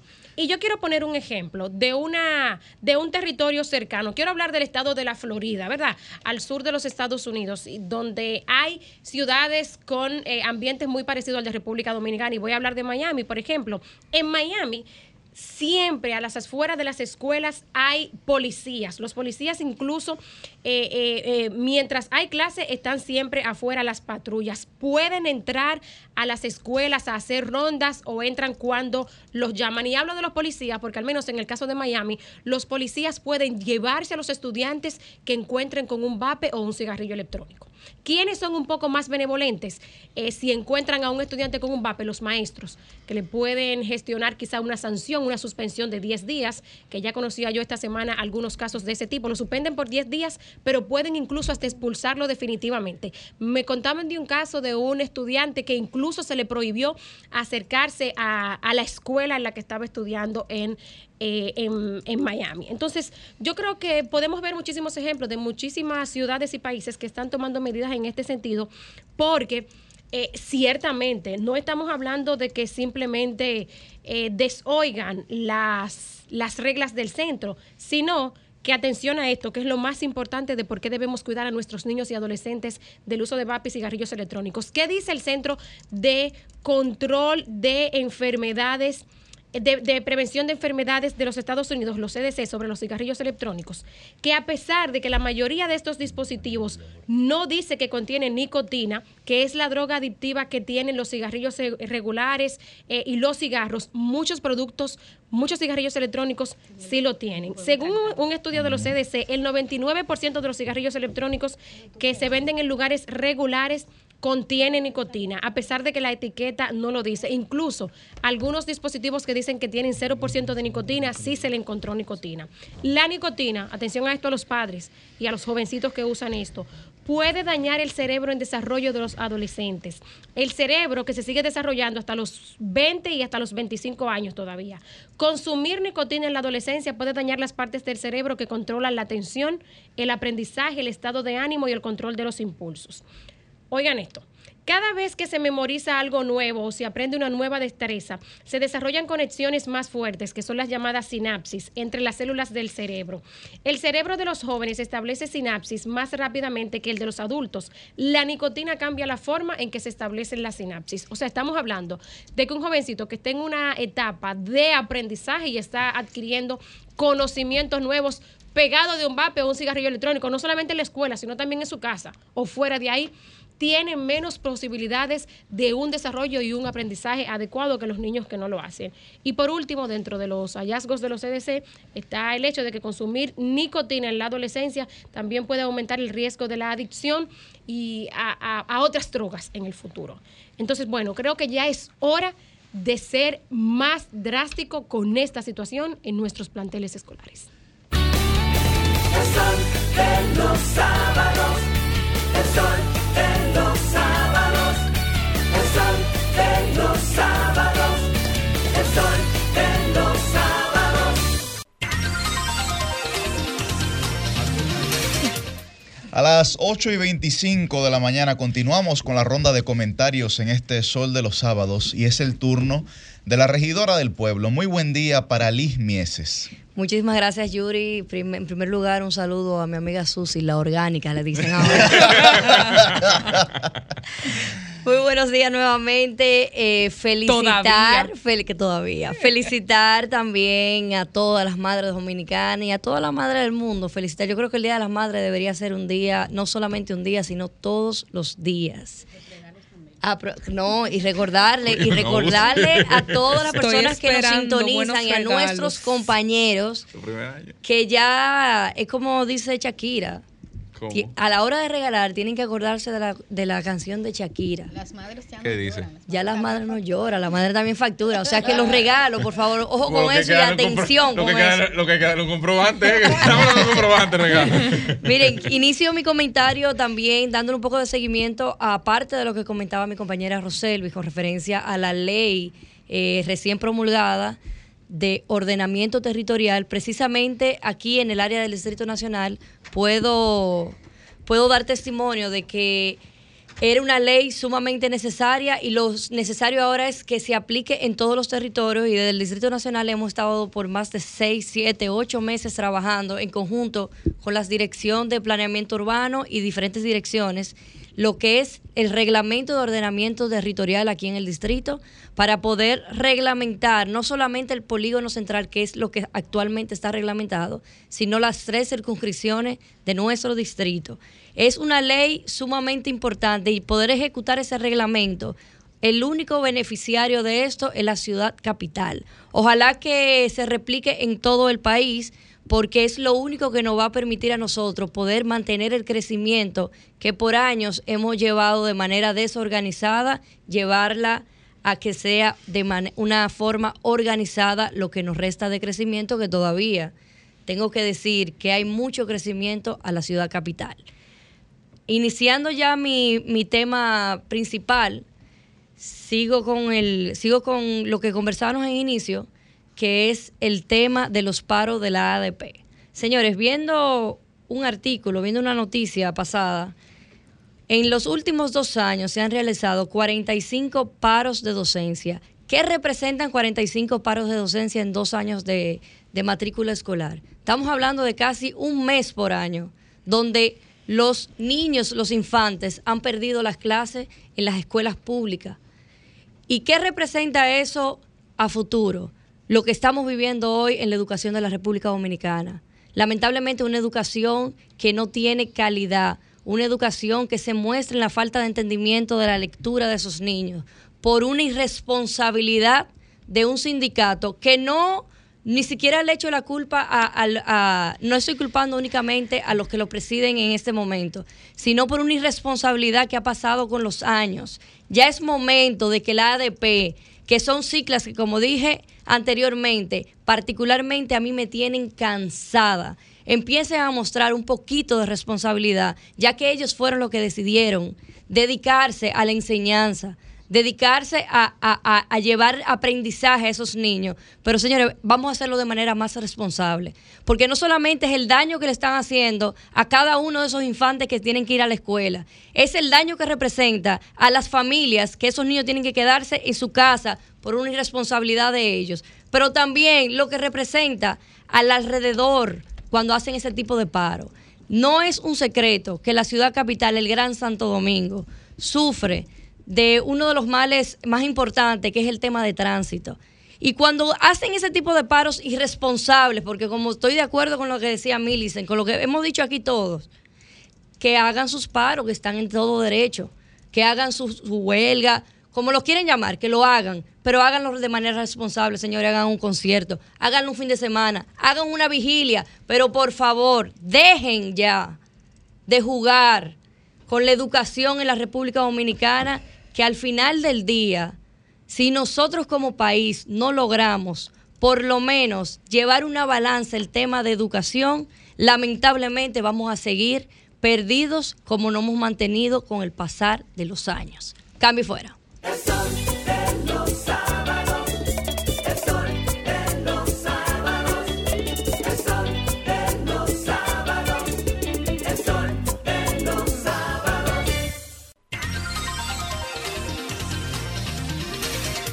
Bien, a las 8 y 30 de la mañana continuamos en este Sol de los Sábados y ahora es el turno de la versátil Susi Aquino Gotro. Muy buen la día. orgánica. Bueno, la orgánica también, dice, dice Liz. buen día, Susi. La licenciada, la, la, la, la licenciada denunciando Muy buenos días, Yuri. Muy buenos días a todas mis compañeras y compañeros, especialmente a las que estamos celebrando desde ya el Día de las Madres en espera de nuestros regalos en el día de mañana. Vamos a ver qué nos tocará. Estamos ansiosas de ver qué vamos a recibir. Música de expectativa, música Uy, de nervios, expectativa. uy, qué nervios. Uy, qué nervios. Así que Tensión, manifiéstense, ya saben. Señores, ya hablando un poquito en serio, varias informaciones que compartir en el día de hoy. Una muy positiva para nuestro país y tiene que ver con eh, el Banco de Todos los Dominicanos, el Banreservas, que obtuvo una certificación muy importante, la ISO 37001 del Sistema de Gestión Antisoborno. Esta es una norma que pues eh, tiene mucha relevancia porque es la primera institución bancaria de República Dominicana y la primera en Centroamérica en obtenerla. Se acredita por cumplir con estándares internacionales para prevenir, detectar y mitigar el riesgo de soborno y corrupción. Eh, allí el administrador del banco, el señor Samuel Pereira, recibió esta certificación por parte de TUF Nord, que es el organismo acreditador, y revisó durante dos años y nueve meses todos los requisitos del Banco de Reservas para poder aplicar y cumplir con los mismos y recibir esta norma ISO, dar el visto bueno de la acreditación. Y ahora, bueno, pues entre los beneficios que tiene es la reducción de riesgo, el aumento de la credibilidad, la estandarización de control y la mejora también de credibilidad e imagen organizacional, según citó el ejecutivo de TUF Nord, que es el señor Amadeu Verdou. Allí, pues, eh, dijo el, el administrador que eh, esta certificación hace tangible el compromiso del Banreservas, eh, que es una entidad con los valores éticos y les posiciona como una de las primeras instituciones financieras certificadas de la región. Esto es beneficioso porque sabemos que es eh, un banco con una, con una cartera de clientes amplísima, la cartera de clientes más amplia de República Dominicana y siempre eh, y cuando se esté mejorando los controles y las certificaciones para darle más garantías a sus eh, usuarios, pues eso le da una tranquilidad, no solo a quien pertenezca al banco, sino al sistema financiero y a la estabilidad del sistema financiero de República Dominicana. En otro orden, eh, mencionar una importante inauguración que tuvo lugar recientemente. El presidente Luis Abinader la encabezó junto al ministro de Obras Públicas y Comunicaciones del IGNE Ascensión y fue la reconstrucción de la carretera Guayubín, Las Matas de Santa Cruz Copey. Esta obra costó reconstruirla 800 millones de pesos a una extensión de 36 kilómetros. Este acto tuvo lugar en la comunidad de Copey, provincia Montecristi. Montecristi que estuvo sonada recientemente por unos temas faranduleros. Qué bueno que ahora suena por eh, obras importantes del país. El presidente Abinader destacó la importancia de esta vía que va a contribuir con el desarrollo del puente de Manzanillo y forma parte del circuito de desarrollo de la línea noroeste. También dijo allí el presidente que va a entregar la titulación a los propietarios de los terrenos de Manzanillo y agradeció a los contratistas la culminación de la obra porque pues él recibía presión de los municipios diariamente con huelgas y dijo que la huelga era positiva porque ayudaron con la presión a que esto se eh, agilizara. La vía va a enlazar el municipio o enlaza ya porque está inaugurada el municipio de Guayubín con el cruce de Copey y conduce directamente a la comunidad de Pepillo Salcedo. El ministro Ascensión al hablar en el acto destacó que se logrará un impacto social con la obra y económico para las poblaciones de Santiago Rodríguez, Valverde, Montecristi y de manera directa a las poblaciones de Santiago y Dajabón por los vínculos comerciales y productivos de la zona. Buenas obras que se están realizando y esperemos que se cuiden estas inversiones de República Dominicana. Y finalmente quiero comentar, señores, que en nuestro país la pobreza tiene rostro de mujer. Me llamó mucho la atención esta publicación en esta semana de que por cada 100 hombres en el país, 100 hombres pobres, hay 136 mujeres en igual condición. Esto lo arroja el Boletín de Pobreza Monetaria del 2022 del Ministerio de Economía, Planificación y Desarrollo. El documento revela la desigualdad social y económica que hay en nuestro país y la brecha de género y de calidad de vida, siendo las mujeres las que más trabajan, pero las más pobres al cierre del año pasado. Aunque se redujo en 3.6 puntos porcentuales la brecha de pobreza entre hombres y mujeres el año pasado, el país registra la feminidad más alta de la región, es decir, un 135.6%,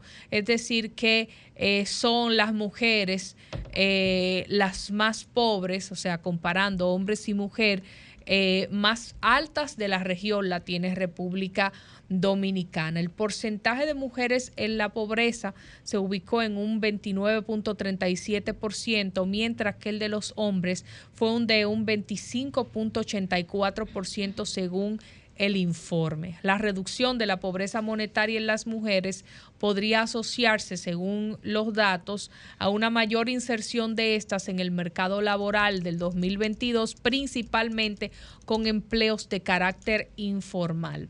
En el periódico Diario Libre se recoge todo este informe y otros datos adicionales y hablaron con la economista Lilian Rodríguez, quien habló que la mujer eh, termina trabajando 50 horas a la semana, distribuida en 19 horas de trabajo remunerado y 31 horas de labor no remunerada, en comparación a los hombres que trabajan 47 horas a la semana, 37 de trabajo remunerado y 10 en actividades no remuneradas. Entonces, Rodríguez destacó que esto es en base a la, a la encuesta nacional de En Hogar 2016. En conclusión, esto arroja que la mujer trabaja más horas que el hombre y por su tiempo de trabajo remunerado recibe una paga menor que los hombres. Y hay algo que llama mucho la atención, según dice la economista, y es que el uso del tiempo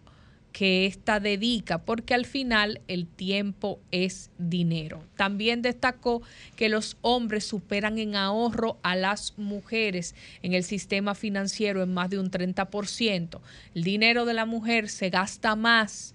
El hombre tiene la capacidad de ahorrar más de sus recursos. Todos conocemos que eh, muchas estadísticas indican y en la práctica que de lo que la mujer percibe gasta más en su casa, utiliza más de lo suyo para invertir en su hogar, para suplir las necesidades de su casa.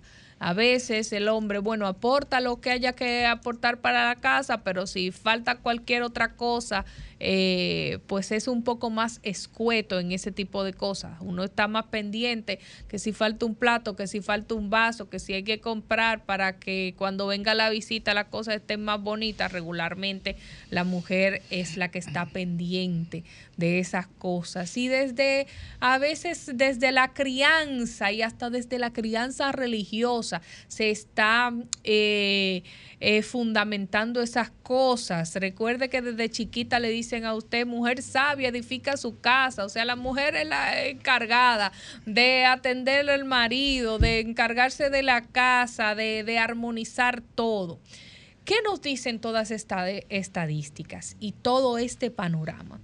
Que nosotros como tenemos una desigualdad importante en cuanto a ahorro, en cuanto a que la mujer está trabajando más y obteniendo menos recursos y eso está impactando en el nivel de pobreza de las mujeres, necesitamos que las políticas sociales y el diseño de cómo el Estado tiene una mirada hacia las mujeres, eh, tenga un giro en beneficio a las mismas aún más dramático.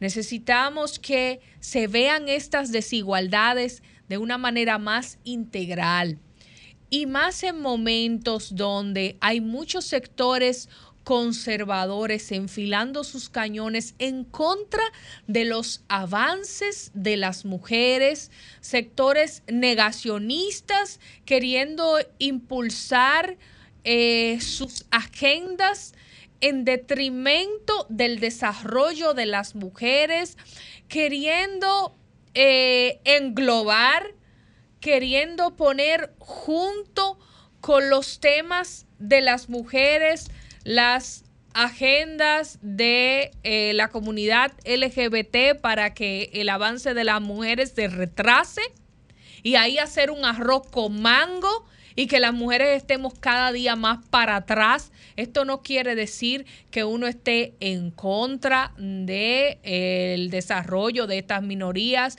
ni nada, pero primero tenemos que pensar en el desarrollo de las mujeres y luego ver los demás temas.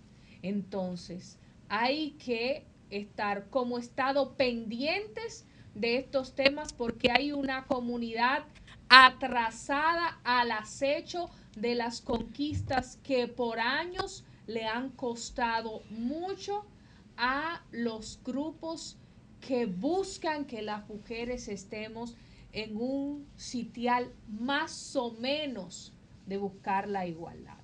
El Estado que vea el nivel de pobreza, el nivel de desarrollo precario que tienen las mujeres y que sus políticas las enfile cada vez más hacia nosotras.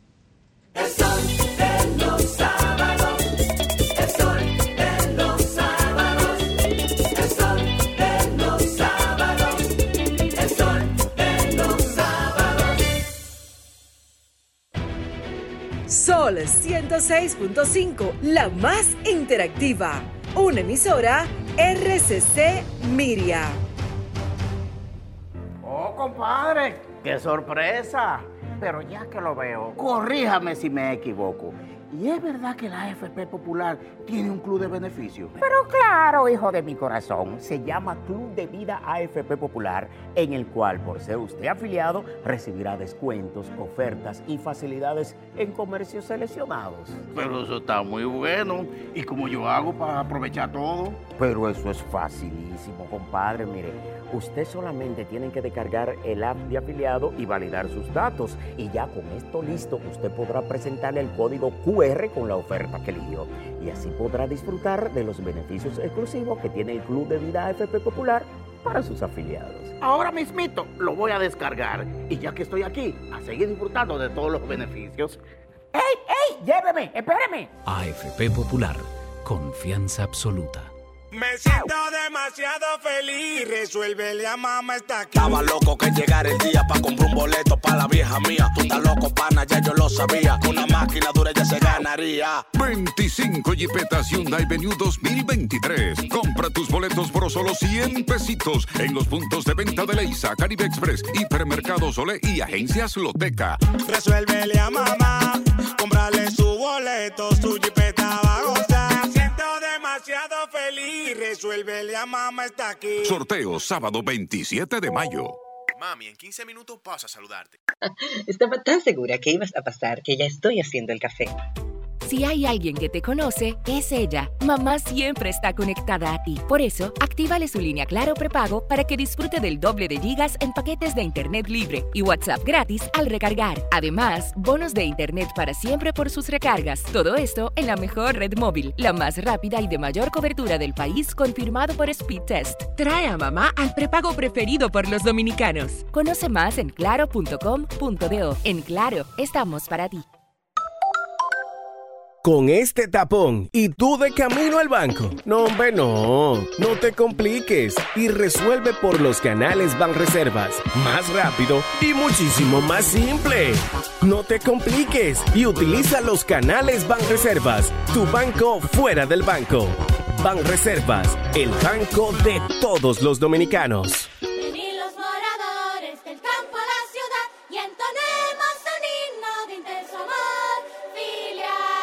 Con mi hermana de un palo, mi mamá es pelotera, acróbata, cantante, párame la cena. Decía, bájate de ahí, muchacho la porra, y me dio este tamaño, mujer poderosa. Que vivan las madres. Las celebramos con respeto, amor y alegría, porque merecen lo mejor de nosotros, para que vivan mejor. Más información en www.presidencia.gov.do. Gobierno de la República Dominicana. Lunes 29 de mayo, el Templo de la Música Tropical, Jackson, se estremece con el concierto de las madres. Nunca me pidas. La historia musical del maestro Ramón Orlando. mil maneras. Ramón Orlando. A nadie más. Todas sus obras musicales en vivo. Si tú piensas que no te amo. Y esa gran noche será el reencuentro de la Orquesta Internacional con sus cantantes originales interpretando sus grandes éxitos. Henry García, Desde que te di mi primer beso. Peter Cruz, mujer me has embrujado. Diomedes, Paseando en una isla hay una Miguel Esa Miguel paloma que voló. y muchos más. Los profesionales del merengue suben a tarima. Ramón Orlando y la Orquesta Internacional.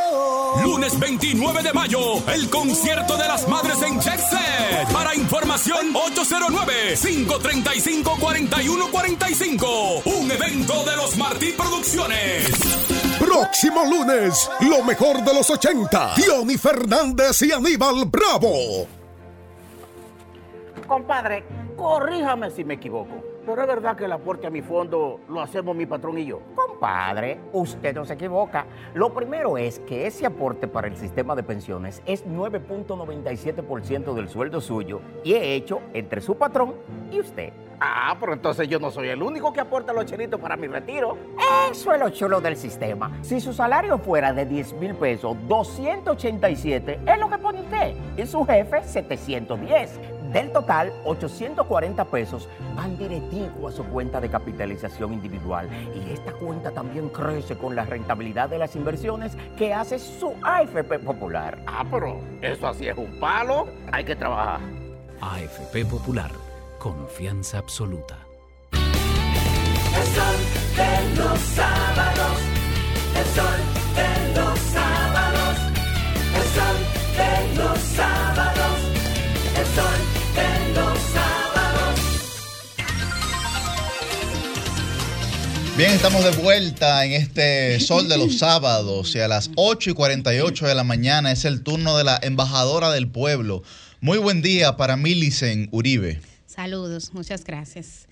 El PLD está en su mala hora, definitivamente. Después Wow, de haber gobernado 20 años, haber tenido 20 años en el poder, hoy día varias encuestas coinciden en que el candidato eventual, señalo eventual y lo subrayo, para las próximas elecciones presidenciales ocupa un tercer lugar.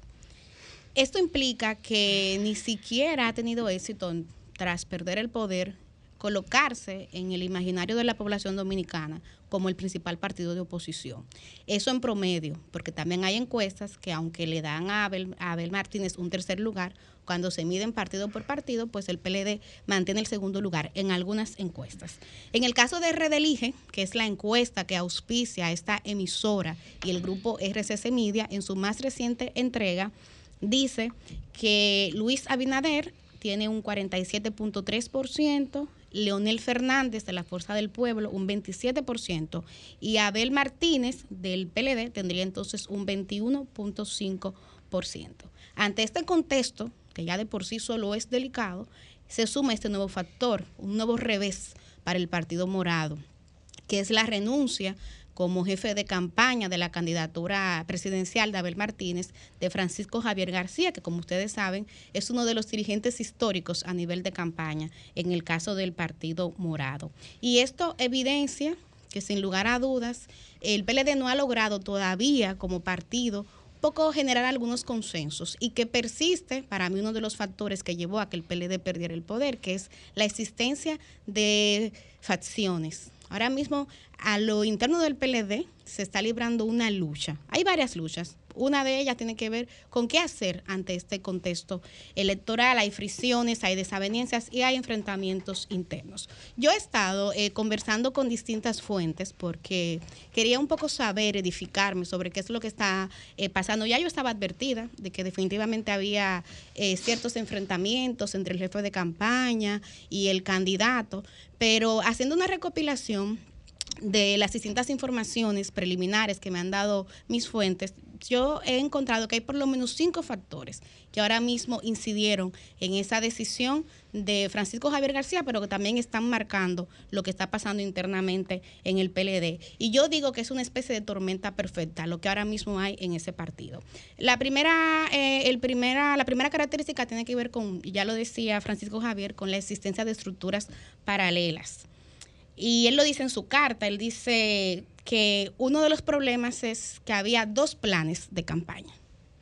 Dos planes. Y él dice en su, en su carta de manera textual, debe existir un solo plan y trabajar todos en la misma dirección. Esa es la clave de una victoria contundente. Y dice más, él dice, es probable que es preferible la inexistencia de un plan a la que se trabaje con dos a la vez. Y en un La momento... existencia de ninguno. él. Exactamente, él dice que es mejor que no exista ningún plan a que existan dos.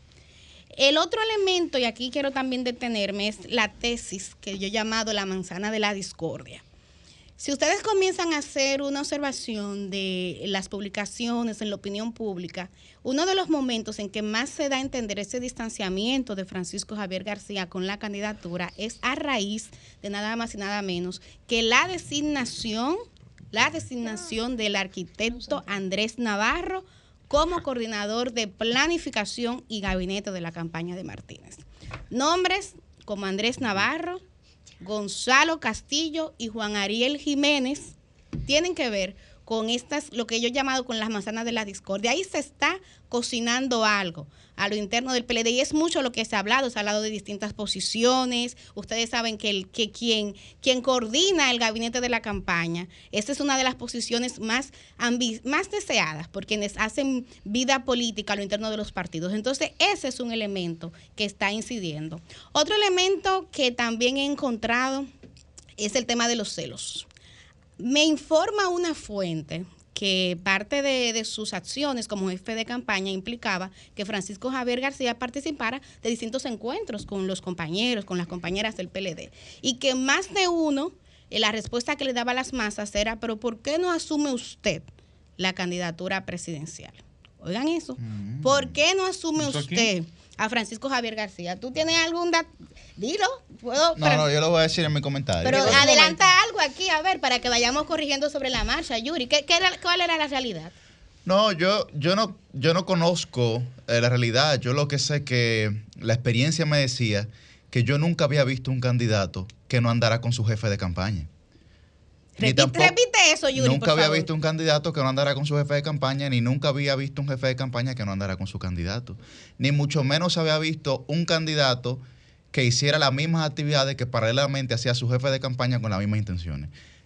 Una observación que tengo. Sí, sí, sí, sí, por ahí va la cosa también. Cuando ya hablaba de estructuras paralelas, hay que verle en doble sentido. Bueno, porque Enrique, una cosa es poder justificarle y otra cosa es ponerse adelante. Son dos criterios Exactamente. que se contraponen y la dialéctica así lo permite, ¿verdad? Totalmente. Bueno, el otro elemento adicional a ese es lo que yo he llamado el candidato versus el partido, que ya un poco Yuri adelantaba, pero que también tiene que ver con el hecho de las decisiones que hay que tomar. Miren, ahora mismo, uno, uno de los elementos que tiene el PLD que definir es qué va a ser de cara a las elecciones municipales y de cara a las presidenciales. ¿Hay alianza o no? Y hablo, por supuesto, de si hay alianza con la fuerza del pueblo, sí o no. Pero ¿cuál es el problema? Abel no quiere una alianza. Y eso es irónico porque cuando estaban en el marco de la contienda interna, mucha gente entendía que si ganaba Abel, Era automático prácticamente. eso era automáticamente que Abel Era era el mejor, error. Era un perdón. error pensarlo así. que era Abel era el mejor puente para entonces poder lograr esa unificación del PLD verde y del PLD morado. Sin embargo, resulta que ahora Abel es todo lo contrario, es uno de los factores que está impidiendo que esa alianza se concretice, porque él insiste en mantener su candidatura. Pero ¿qué es lo que pasa? Antes de mayo viene febrero. Y aquí hay una tesis de que febrero determina lo que pasa en mayo. Si el PLD se alía con la fuerza del pueblo, eso implicaría que tendría un mayor músculo de cara a las elecciones municipales, que son el 18 de febrero. Pero ¿qué pasa? El proyecto presidencial de eh, Leonel Fernández de la Fuerza del Pueblo absorbería totalmente al del PLD.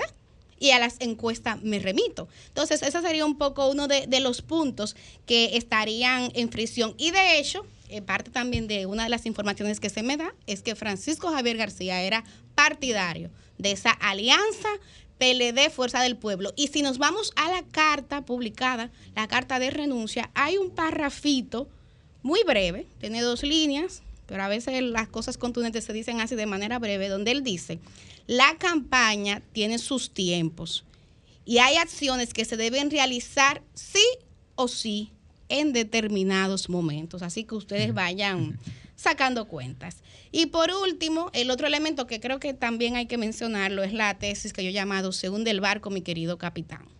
Según del barco, mi querido capitán, hay que decirlo. Si hay gente que mientras el PLD fue poder, estuvo muy conteste, participaba en todo, pero que ahora poco a poco le han ido sacando el cuerpo. Y eso tiene que ver mucho con esta debacle electoral que está sufriendo ese partido, que repito, de tener 20 años en el poder, pues ahora aparecer su candidato en un tercer lugar. Entonces yo cierro mi comentario señalando que definitivamente eso es un pleito interno del PLD, pero que a mí como ciudadana y como sociedad, yo creo que eh, a nosotros lo que nos interesaría es que más allá de su agenda electoral, el PLD en algún momento reflexione, pero reflexione de verdad acerca de cuáles fueron las verdaderas razones por las que perdió el poder. Y yo lo digo porque hay muchas de esas razones que tienen que ver con ese contexto interno que está viviendo ahora mismo ese partido. Yo tengo mi respuesta y van desde cómo se manejó la cosa pública, los recursos públicos, cómo se manejaron, también cómo se manejó el poder, los pactos, las alianzas, la relación partido-Estado. En un momento, un partido que se colocaba por encima del Estado, o sea, la cúpula, el comité político del PLD, era en muchos casos más poderoso que muchísimas instancias del Estado. El tema de los recursos públicos, para mí el tema corrupción fue determinante. Fue determinante. Y de hecho, yo no, no, no se lleven de que lo diga Millicent. El mismo presidente Danilo Medina, en un discurso a su militancia, él hablaba de cómo había gente en el PLD que si no había dinero no se movía no se movía sin dinero. Aún estando en las posiciones públicas. Aún estando en las posiciones públicas, decía, había familias que tenían gente nombrada, dos, tres gente de su de la familia nombrada y todavía querían más. Familia entera. La familia entera en la nómina pública. Entonces, señores, ¿y las ideas? Y la política de las ideas. Entonces yo creo que son cosas que el PLD tiene que reflexionar en su momento. Entonces yo cierro este comentario, ustedes también tendrán su respuesta por qué el PLD perdió el poder y qué es lo que está pasando ahora, lo pueden dejar ahí abajo, yo siempre les leo, quiero decirle, pero cierro por el día de hoy eh, diciendo que efectivamente creo que aquí cada quien puede tener su respuesta, pero me parece que lamentablemente todavía, Fangio, al día de hoy, el PLD sigue sin estar listo para esta conversación. Cambio y fuera.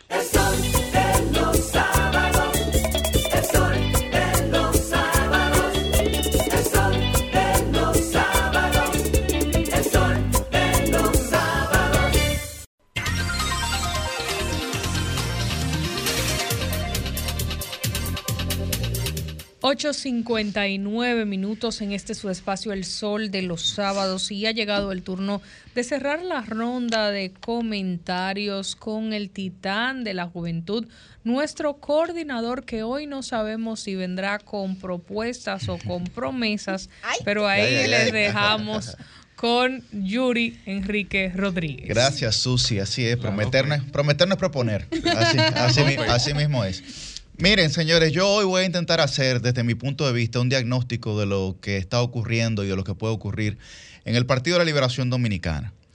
Desde hace algún tiempo me he limitado a hablar de las intríngulis y de las realidades de ese partido, que es ciertamente, como la gente lo sabe, mi partido. Porque eh, a pesar de mi juventud, soy una persona que trato de ser siempre lo más disciplinada posible. Porque al otro lado de la disciplina está la libertad. Si usted no es disciplinado, usted es esclavo de sus estados de ánimo. La persona que no es disciplinada es una persona que es esclava de sus emociones. Y yo creo que aquí hay mucha gente, me refiero en el PLD, que está siendo esclava de sus emociones, pero también está siendo esclava de sus errores. Primero, El tema de esta semana ha sido la renuncia de Francisco Javier García. Una persona que tiene una larga data y experiencia en la vida política dominicana y sobre todo conocimiento de la idiosincrasia dominicana. Es un tribuno que creo que no está puesto en duda bajo ninguna circunstancia su capacidad, no solamente de oratoria, sino también de análisis muy aguda. Si tomó esa decisión de renunciar de la campaña, hay que respetársela. Hay que respetársela. Ahora bien, yo creo que el Partido de la Liberación Dominicana en sus estatutos plantea un criterio fundamental que es la autocrítica. Otro criterio fundamental que es el centralismo democrático. Y otro criterio- fundamental que es la disciplina. Y el Partido de la Liberación Dominicana tiene los organismos necesarios como institución para que se discutan los temas internos de ese partido. Y la ausencia de disciplina en el Partido de la Liberación Dominicana desde que salió del poder y antes estando en el poder fueron uno de los factores que auparon la derrota de ese partido. Mucha gente comienza a salir a los medios a decir lo que se le viene en gana. Y este señor, que semanalmente está en diversos espacios mediáticos de primera categoría de este país, se limita a disciplinadamente llevar las quejas que tenga a sus organismos. Qué pena, qué pena que tenga que ser yo, una persona de 28 años, que le tenga que decir, aparte de la dirección de mi partido, que no cumplen con lo que predican. Qué pena. Cuando se habla de agendas paralelas, ayer hubo una asamblea en el PLD, varias asambleas, hoy seguirán con el presidente del partido, Danilo Medina. Y el presidente del partido señaló que se acabaron las dobles agendas en el PLD. Y que se acabaron que cada quien saliera a decir lo que le viniera en gana. Lo felicito, presidente. Pero tengo que hacer un reclamo. No debimos llegar hasta aquí.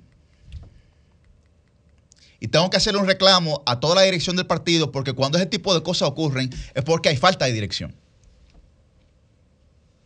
Es porque hay falta de dirección. Pero también lo decía en el comentario de Millicent.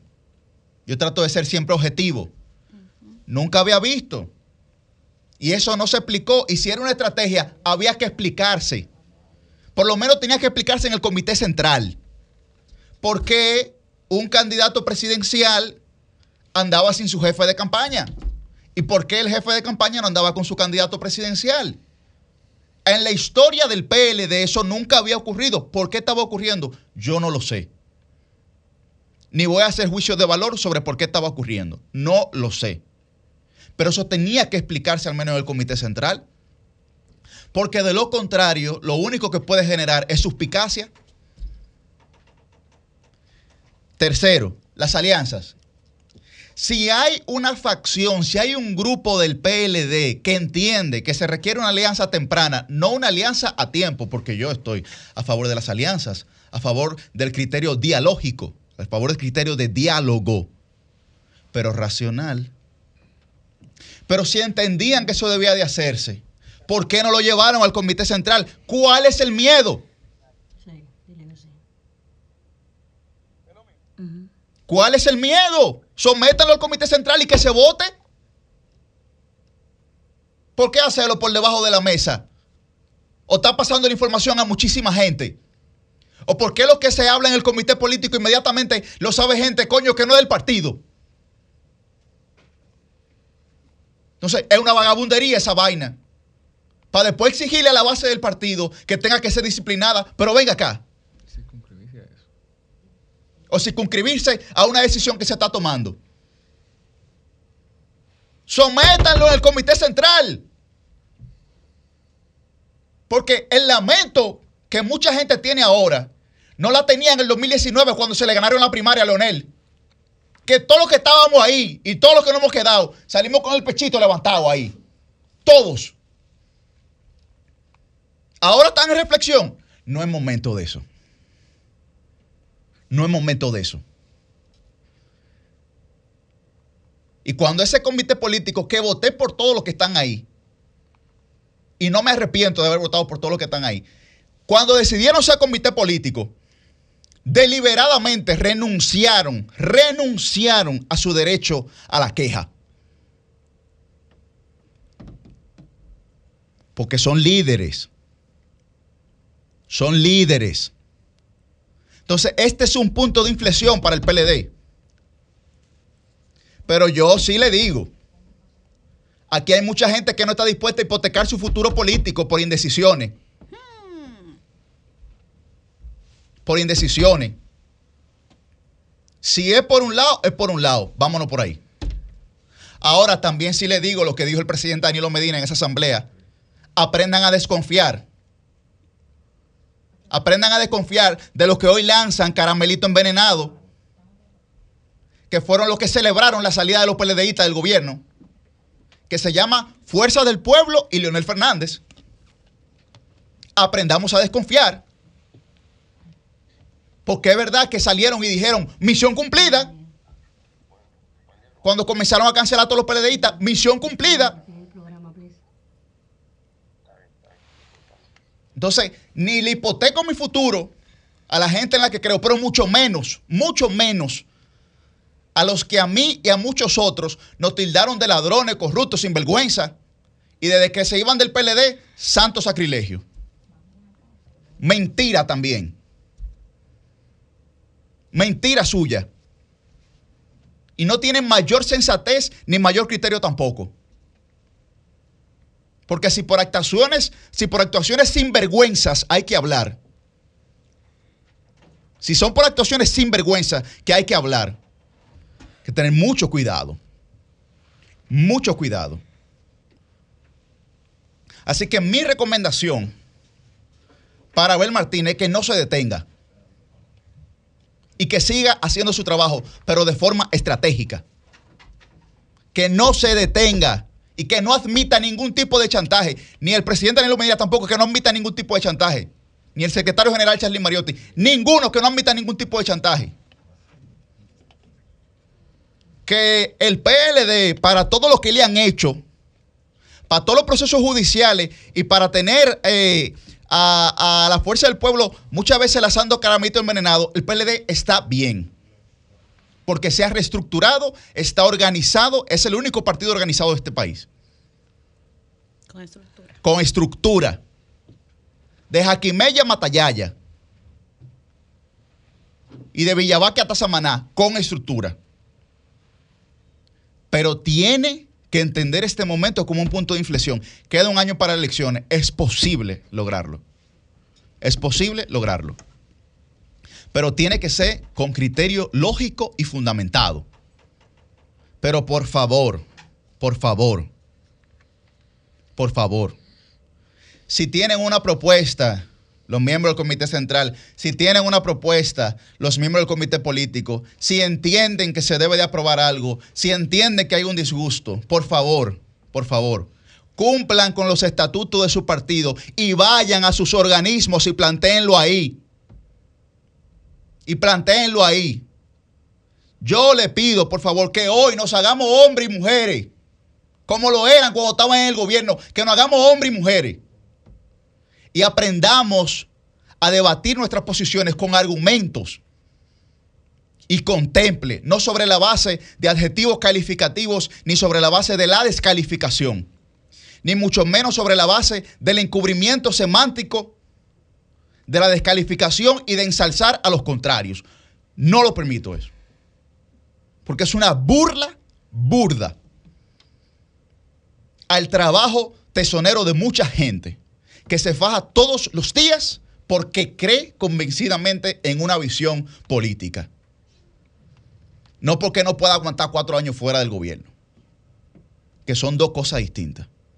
Cambio y fuera.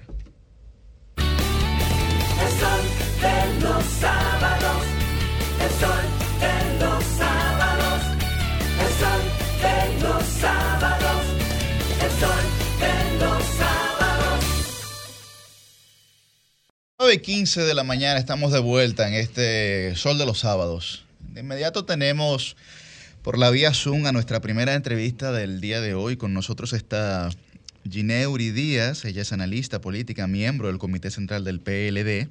Y con ella vamos a hablar sobre el panorama político actual en general, su valoración sobre las declaraciones de don Charlie Mariotti y de don Abel Martínez. Muy buen día, muy buen día, Gineuris. Muy buenos días, Yuri. Buenos días a todos ustedes. Buenos días a los oyentes de El Sol de los Sábados, el toque de queda de los sábados. Gracias por la invitación. Eh, a mí me encanta compartir estudio con ustedes, pero en este día estoy en el interior del país y entonces tuvimos que hacerlo vía Zoom, pero agradezco que nos dieran la oportunidad de estar con ustedes. Buenos días, buenos días. Bueno, eh, si me permiten iniciar a mí. Adelante, la pista está caliente. Eh, Liz por aquí, bienvenida a Sol de los Sábados.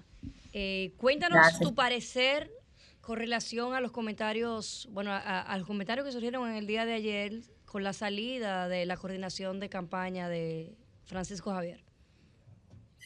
Eh, bueno, eh, en, en torno a la salida de, como bien eh, señala, mucha gente ha hablado al respecto, si está Francisco Javier, si se va del PLD, y ha sido muy claro las declaraciones de que él no estará presidiendo, pues, la coordinación de la campaña. No estará presidiendo porque recordemos que aún no estamos ni siquiera en el tiempo de la pre-campaña. La pre-campaña inicia, Dios mediante, inicios de julio de este año.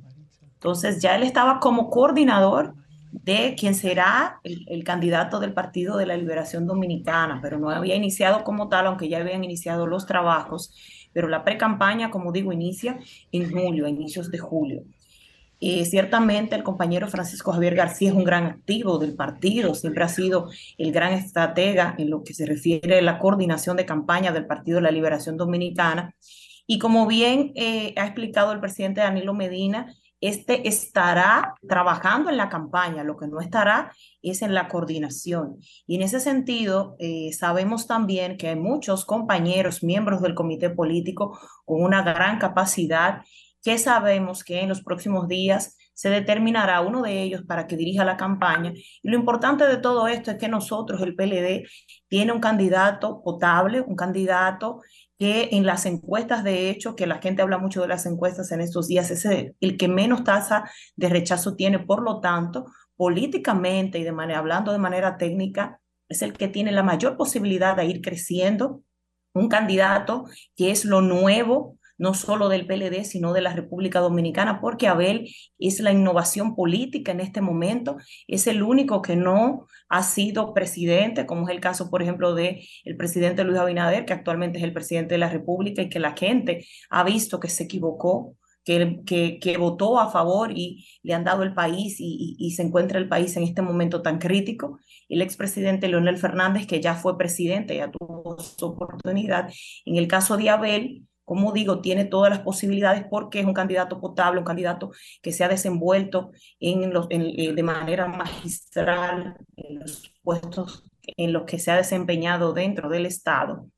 Y hablando en lo que se refiere eh, eh, a las declaraciones que hizo nuestro secretario general en el día de ayer, creo que a veces, muchas veces se toman, en, la, en la prensa se toman mm, pedacitos de las entrevistas hacen estos cortes que muchas veces se malinterpretan las informaciones de lo que se da.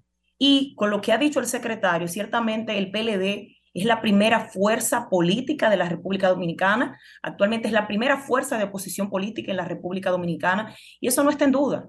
Nosotros tenemos un candidato, Abel, que como digo, no ha sido presidente y que la gente lo ha ido conociendo. Ahora, la marca PLD como tal es una marca, es un partido que tiene, eh, como digo, es la primera fuerza de oposición política, un partido con una gran militancia y que como tal es a lo que él se refiere, a que el PLD tiene, está en la aceptación de la gente. Ahora, ¿qué estamos haciendo? Trabajando en dar a conocer al candidato y que el candidato siga creciendo dentro de su figura, porque si le preguntamos a un ciudadano dominicano si conoce a Leonel Fernández, que fue presidente, eh, en, tres en tres periodos. Si conoce al presidente Luis Abinader, que propiamente es el presidente actual, pues obviamente lo conoce más de lo que pudieran conocer a Abel, aunque es el alcalde de Santiago, el municipio Santiago de los Caballeros, que ha hecho una gestión que se ha destacado no solo en la República Dominicana, sino a nivel No internacional entrevista ni siquiera.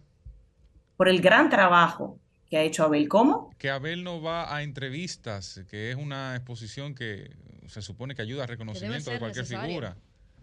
Pero eso es, eso es algo que solo se lo he escuchado a ti, porque Abel, de hecho, no, no, bueno, no todos está dando entrevistas, están no está dando entrevistas, no está dando entrevistas desde el momento en que lamentablemente falleció su madre, pero de hecho, cuando su madre empeoró eh, y y empeoró su salud esa semana, detuvo las entrevistas, pero estuvo en todos los medios de comunicación, estuvo dando entrevistas en los diferentes medios de comunicación, no sé a qué te refieres.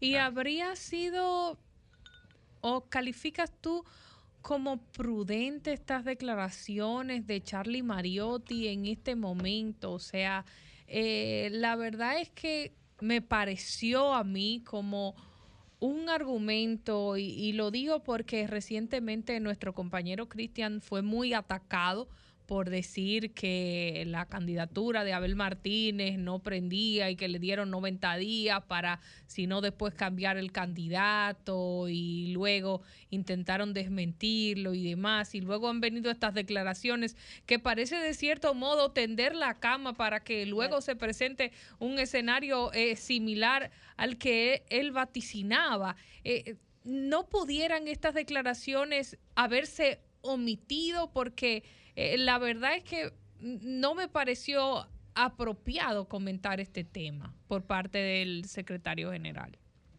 Eh, lo que pasa es que sea apropiado o no es el secretario general y ciertamente está autorizado para dar las declaraciones que él entiende en, nombre del partido. Ahora hay una realidad, lo que Cristian dijo y lo que dijo el secretario general son dos cosas muy diferentes. Lo que Cristian estaba diciendo no es algo cierto, porque eso no se trató en el comité político ni tampoco. con todo el respeto que él se del merece, comité- Todos los miembros del comité político que estaba lo han confirmado detrás de lo que no se ha atrevido ninguno a decirlo frente a una cámara. con todo lo- el respeto que él se merece y el cariño que le tengo y la admiración como periodista, él sabe que esas no fueron dec- declaraciones oficiales y que eso simplemente fueron voces de camino como pudieron salir de, la, de miembros del cualquier comité persona. político, que incluso esa reacción de Francisco Javier obedece en alguna medida a eso. Si Y no, como- pregúntenle, y como- si no, pregúntenle a Danilo y a Francisco Javier si no se y como han salido. Y como han salido y como han salido Cristian esas voces de camino han salido de la oposición ahora. Lo que dijo el secretario general y lo estoy de hecho lo expliqué al inicio de esta intervención lo, lo expliqué al inicio de esta intervención es que hay una realidad con el PLD y es que el PLD está en el corazón de la gente, es la primera fuerza de oposición y tenemos un candidato que no ha sido presidente y que obviamente es lo que ha dicho, probablemente sea más conocido la marca PLD que el mismo candidato y se está trabajando en ese proceso de conocimiento. Ahora, la salida de Francisco Javier no tiene que ver nada con esto, porque él mismo lo ha explicado en su carta. Y hasta en los matrimonios que la gente se casa muy enamorado hay desacuerdos. Pudieron haber desacuerdos en, en diferentes puntos, en puntos entre el candidato y el, y, el, y el ex jefe de campaña, pudiéramos decir así, o quien hubiese sido el jefe de campaña, porque oficialmente no lo era, no se ha iniciado la campaña, no se ha iniciado el periodo de pre-campaña. Como digo, hasta en los matrimonios hay desacuerdos, pudieron haber desacuerdos entre planteamientos y quizás entre puntos de vista en ambos. Pero lo que ha dicho el secretario general no tiene nada que ver con la salida de Francisco Javier y no es lo mismo, como tampoco tiene, es lo mismo con lo que ha dicho Cristian. Y de hecho en ese momento también yo hablé de las declaraciones de Cristian porque no existe, no existen eh, oficialmente declaraciones de eso y, y sí vimos a muchas personas de la oposición, muchas personas, otros partidos de oposición, muchas personas del gobierno haciendo declaraciones como la que hizo Cristian. Y es lógico, porque Abel, como digo, es la innovación no solo del PLD, sino del país. Y cuando la gente dice, por ejemplo, como Cristian, que Abel no prende, eso contradice completamente lo que está haciendo el No digo gobierno. eso, lo dice, la lo poca- dice, lo la dice po- Red Elige, lo dice Marpen, lo dice Gallup, no lo digo yo. Lo No, dicen lo dicen encuestas. encuestas, Cristian. Y Lo dicen de esas lo encuestas. ponen por lo menos en un segundo lugar. Lo dicen encuestas como, como por ejemplo la que has mencionado, que han tenido que desmentirse en un medio respetado como este. Se han desmentido encuestas como la Gallup. Ahora, la realidad de las encuestas está en el pueblo dominicano. que está, que está en contra del gobierno y en contra incluso de los que hicieron un gobierno en detrimento de la sociedad dominicana y que permitieron que el gobierno, que este, que este partido estuviera en el gobierno en el día de hoy. Y eso la gente se lo va a cobrar. Ahora, yo te digo algo. Si Abel no fuera, como bien señalas, como dice, tú dices que dicen las encuestas y tus declaraciones, el gobierno no estuviera tan enfocado en Santiago de los Caballeros. Las pocas obras que el gobierno puede exhibir, porque tiene muy pocas obras que exhibir, las ha hecho en Santiago de los Caballeros, porque obviamente Abel es el alcalde y es el, el punto de referencia que tiene el gobierno, porque es el candidato del principal partido de oposición y es el verdadero opositor del gobierno. Rosario Vargas, de, de, de, este lado, Ginebri. Ahorita eh, eh, Cristian ofreció un dato de algo que aparentemente se está eh, baloteando dentro del PLD y es un eventual eh, dirección de campaña colegiada. Yuri decía que eso no, no es oficial, pero queremos saber si tú como miembro del Comité Central tienes alguna información al respecto y tu valoración sobre qué implica a justamente un año de las elecciones presidenciales en sentido práctico la renuncia del coordinador de campaña.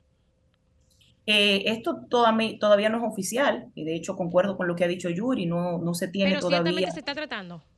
Se está tratando el tema de quién será el jefe de campaña. Y de hecho, como dije al inicio, hay muchos compañeros valiosos del comité político que también son estrategas y que sabemos que van a trabajar o que probablemente uno de ellos será el jefe de campaña de Abel Martínez.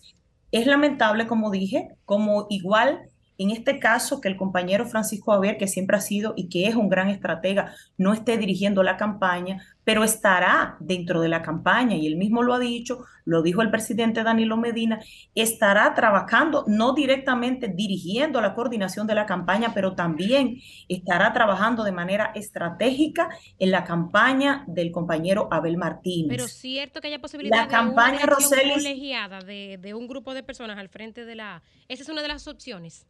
Esa es una de las opciones y por eso digo que el compañero Francisco Javier García estará trabajando de manera estratégica en la coordinación de campaña y probablemente, porque aún no es, oficial, si se hace una coordinación de campaña estructurada dentro de, como dices, colegiada, probablemente él esté dentro de esa estructura no más bien una coordinación directa de, en, la, en, la, en, la en, una sola persona. En el sentido Ahora, práctico, a un año de la renuncia, tú, tú como, a, a, un año de las elecciones, ¿cómo, ¿cómo valoras este hecho de la salida de Francisco Javier eh, eh, como coordinador de campaña?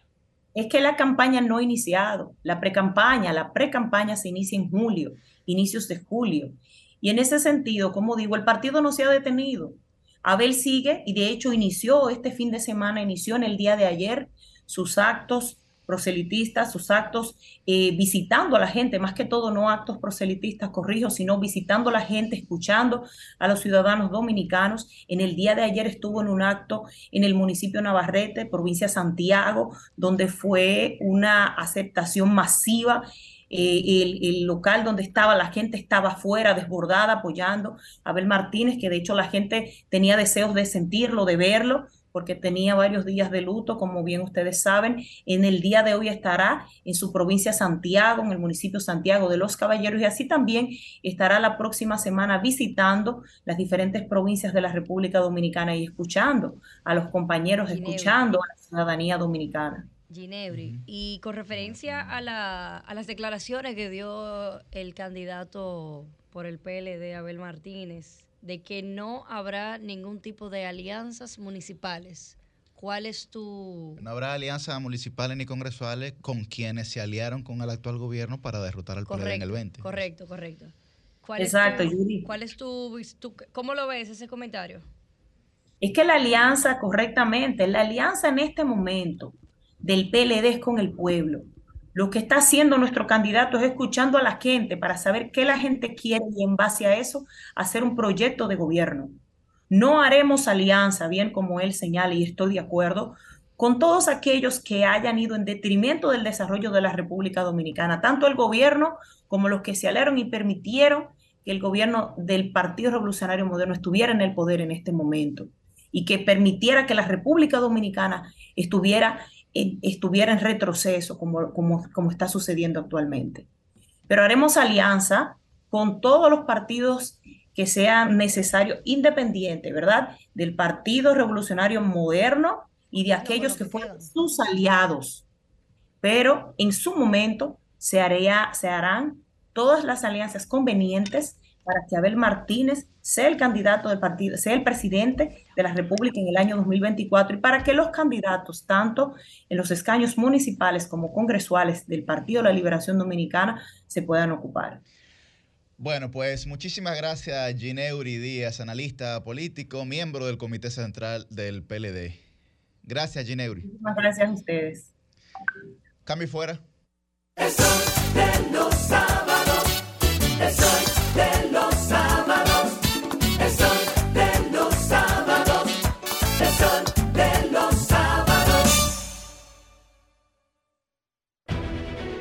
Sol 106.5, la más interactiva. Una emisora RCC Miria. Compadre, corríjame si me equivoco. Pero es verdad que el aporte a mi fondo lo hacemos mi patrón y yo. Compadre, usted no se equivoca. Lo primero es que ese aporte para el sistema de pensiones es 9.97% del sueldo suyo y es hecho entre su patrón y usted. Ah, pero entonces yo no soy el único que aporta los chelitos para mi retiro. Eso es lo chulo del sistema. Si su salario fuera de 10 mil pesos, 287 es lo que pone usted. Y su jefe, 710. Del total, 840 pesos van directivo a su cuenta de capitalización individual. Y esta cuenta también crece con la rentabilidad de las inversiones que hace su AFP Popular. Ah, pero eso así es un palo. Hay que trabajar. AFP Popular, confianza absoluta. Me siento demasiado feliz, resuélvele a mamá está aquí. Estaba loco que llegara el día para comprar un boleto para la vieja mía. Tú estás loco, pana, ya yo lo sabía. Con una máquina dura ya se ganaría. 25 Jeepetas Hyundai Venue 2023. Compra tus boletos por solo 100 pesitos en los puntos de venta de Leisa, Caribe Express, Hipermercado Sole y Agencias Loteca. Resuélvele a mamá, comprarle su boleto, su jipeta va resuélvele a mamá está aquí. Sorteo sábado 27 de Con mayo. este tapón y tú de camino al banco. No, hombre, no. No te compliques y resuelve por los canales Banreservas. Más rápido y muchísimo más simple. No te compliques y utiliza los canales Banreservas. Tu banco fuera del banco. Banreservas, el banco de todos los dominicanos. Lunes 29 de mayo, el templo de la música tropical Jet Set se estremece con el concierto de las madres. Nunca me pidas. La historia musical del maestro Ramón Orlando. Ramón Orlando. Todas sus obras musicales en vivo. Si tú piensas que no te amo. Y esa gran noche será Internacional con sus cantantes originales interpretando sus grandes éxitos. Henry García, Desde que te di mi primer beso. Peter Tu Cruz, mujer me hace embrujado. Diomedes, Paseando en una isla hay una Miguel Esa Miguel paloma que voló. y muchos más. Los profesionales del merengue suben a tarima. Ramón Orlando y la Orquesta Internacional. Lunes 29 de mayo, el concierto de las madres en Set. Para información, 809-535-4145. Un evento de los Martí Producciones. Próximo lunes, lo mejor de los 80. Diony Fernández y Aníbal Bravo. Aviso. Si usted o algún familiar tenía ahorros en el antiguo Banco Universal y sus empresas relacionadas, le informamos que la Superintendencia de Bancos, a través de la campaña Dinero Busca Dueño, está devolviendo 410 millones de pesos a los depositantes de estas entidades. Los interesados pueden consultar de manera gratuita si sus recursos se encuentran disponibles accediendo a prousuario.gov.do. Superintendencia de Bancos de la República Dominicana. El cariñito trae salud alimento, entretenimiento y premios para las madres, con jornadas de inclusión social todos los fines de semana, con operativos de salud, vacunación y afiliación a los principales programas sociales. Además, llevaremos eventos a cada municipio con rifas y entretenimiento para las madres a través de ProPEP y el Plan Social de la Presidencia, porque merecen lo mejor de nosotros, para que vivan mejor, que vivan las madres. Más información en www.presidencia.gov.do. Gobierno de la República Dominicana. Corríjame si me equivoco, pero dicen por ahí que si uno fallece, las AFP se quedan con su cholito de uno. Mira, eso no es así, déjeme corregirlo. El dinero acumulado en su cuenta es suyo y en caso de fallecimiento, sus herederos legales pueden recibir una pensión de sobrevivencia o una herencia según aplica. ¿Y quiénes son los herederos legales? Los que aplican las leyes de la República Dominicana, su esposa, sus hijos y si no tiene hijos, sus padres y así sucesivamente. ¿Y qué hay que hacer para reclamarlo? Lo mismo que para cualquier otro trámite en caso de fallecimiento, debe dirigirse a su AFP Popular y pedirle que lo orienten. Solo debe llevar el acta de defunción, las actas de nacimiento de los niños, en fin, los documentos legales que establecen las leyes del país para beneficiarios o herederos. Ah, pero ya veo que hay que aprender de esto, porque son muchos los beneficios, ¿sí? AFP Popular, confianza absoluta. El sol de los sábados. El sol de los sábados. El sol de los sábados. El sol de los sábados. Sol 106.5. Bueno, a las 9.37 de la mañana estamos de vuelta con este Sol de los Sábados. Antes de pasar con, nuestro, con nuestra segunda entrevista del día de hoy, dos informaciones. La primera es que la Agencia Mundial de Antidopaje ha dado un ultimátum a la República Dominicana y la suspendería en agosto del presente año. Hay que recordar que el país se hizo signatario de la Convención Internacional contra el Dopaje en el Deporte en el año 2012 y fue a través del Congreso de la República y luego a partir del 2014 se dejó instalada la, certificación de la Agencia eh, Antidopaje eh, por gestiones del Ministerio de Deporte y bueno, eh, el MIDEREC, eh, las informaciones que he recibido es que eh, ha sido sordo ante las advertencias. Luego de los logros de la República Dominicana, tanto en Tokio como en el verano del 2021, pues la WADA, que es la organización, digamos, o son las siglas en inglés sobre el tema del antidopaje, pues ha- hizo una auditoría a nuestro país en diciembre del 2022, es decir, en diciembre del año pasado, y los resultados se presentaron en febrero de este año, y hay un listado eh, de medidas críticas correctivas con una fecha límite que estaba al 4 de mayo de este año, que ya pasó.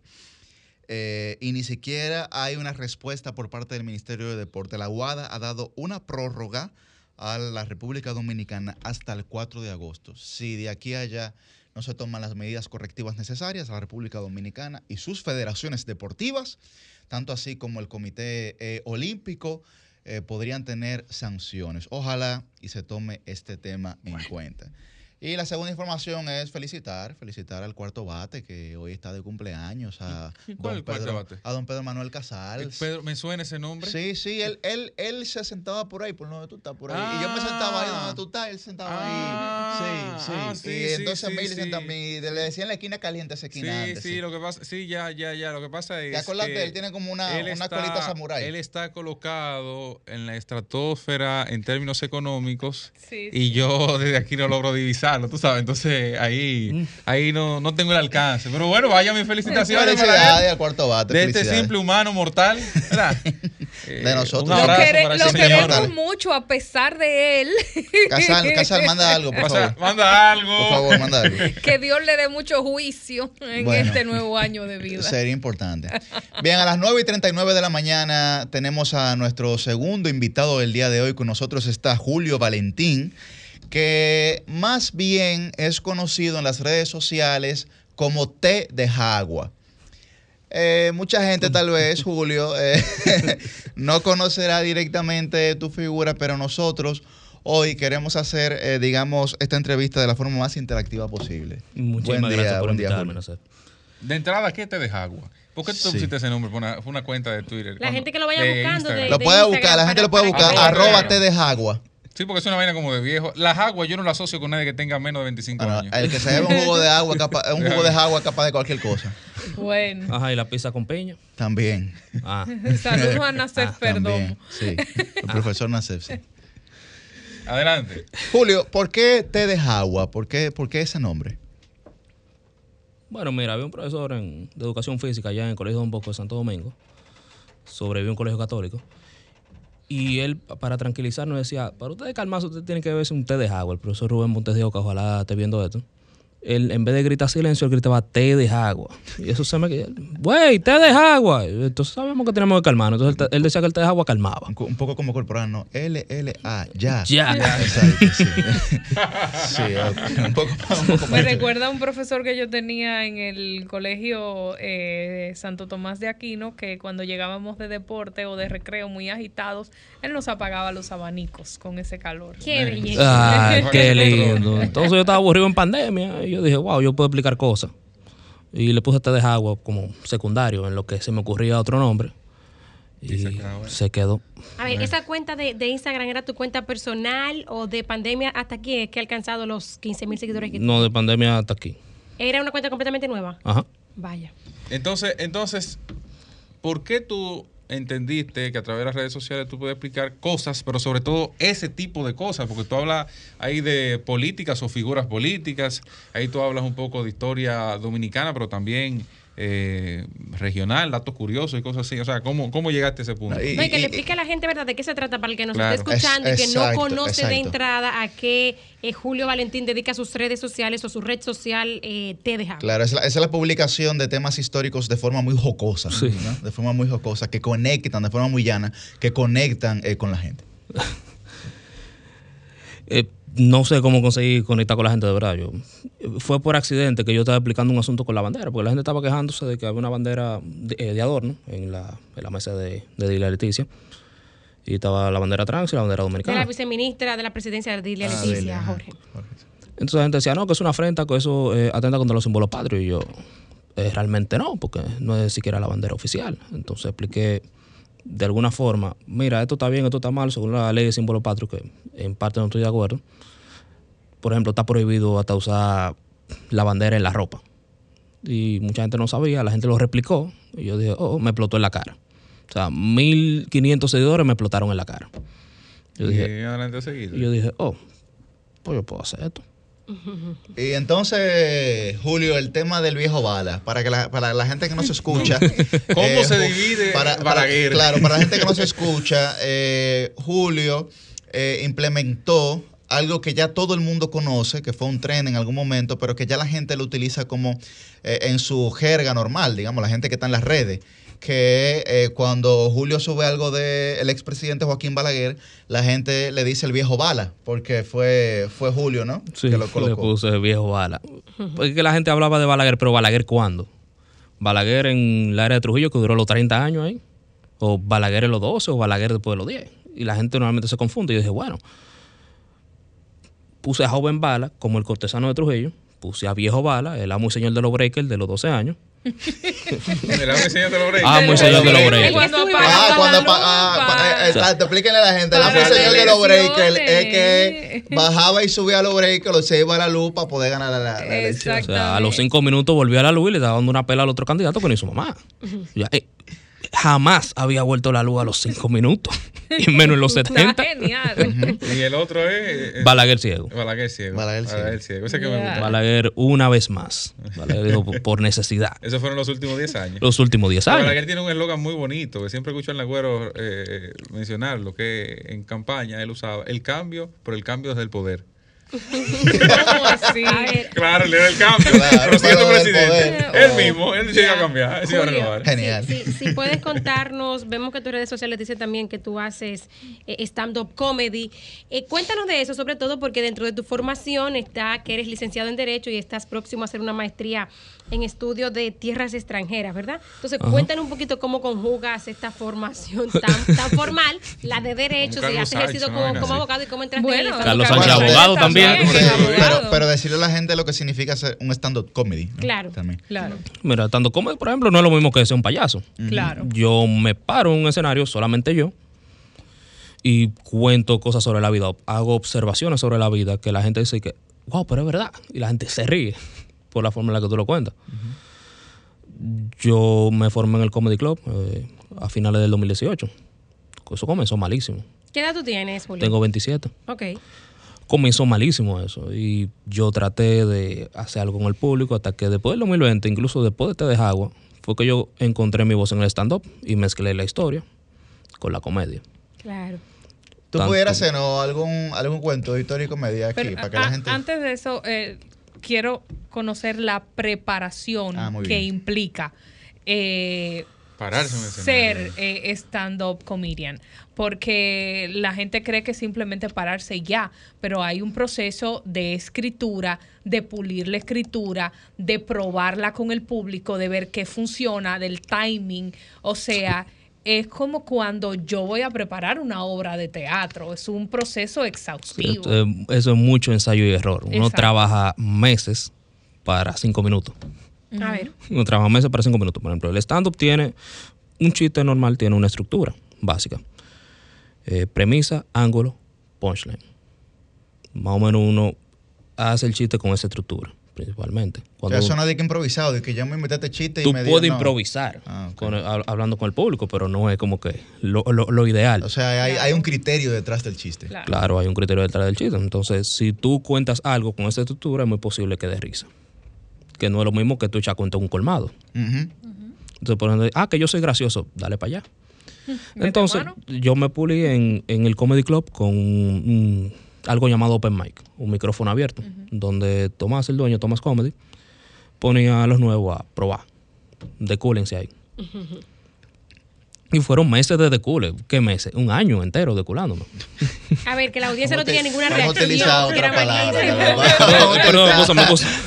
Le, llamamos, le llamamos de así. espectáculo Ok, Le, ok, le- le le- llaman- le llamamos- ok, para que sepan también en la, en la jerga del comedy le llaman así, muy bien. Antes de pandemia, en 2019, se me dio abrirle un show a Carlos Sánchez.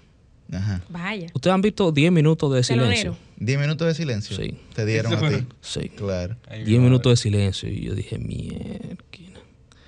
Después me tocó ya en el 2022, me tocó abrirle nuevamente a Carlos Sánchez dos años después. La gente quedó loca. O sea, lo que he hecho me, me ha encantado. Me ha encantado el progreso que he tenido, me ha encantado el acompañamiento que he tenido, me ha encantado el apoyo que he tenido.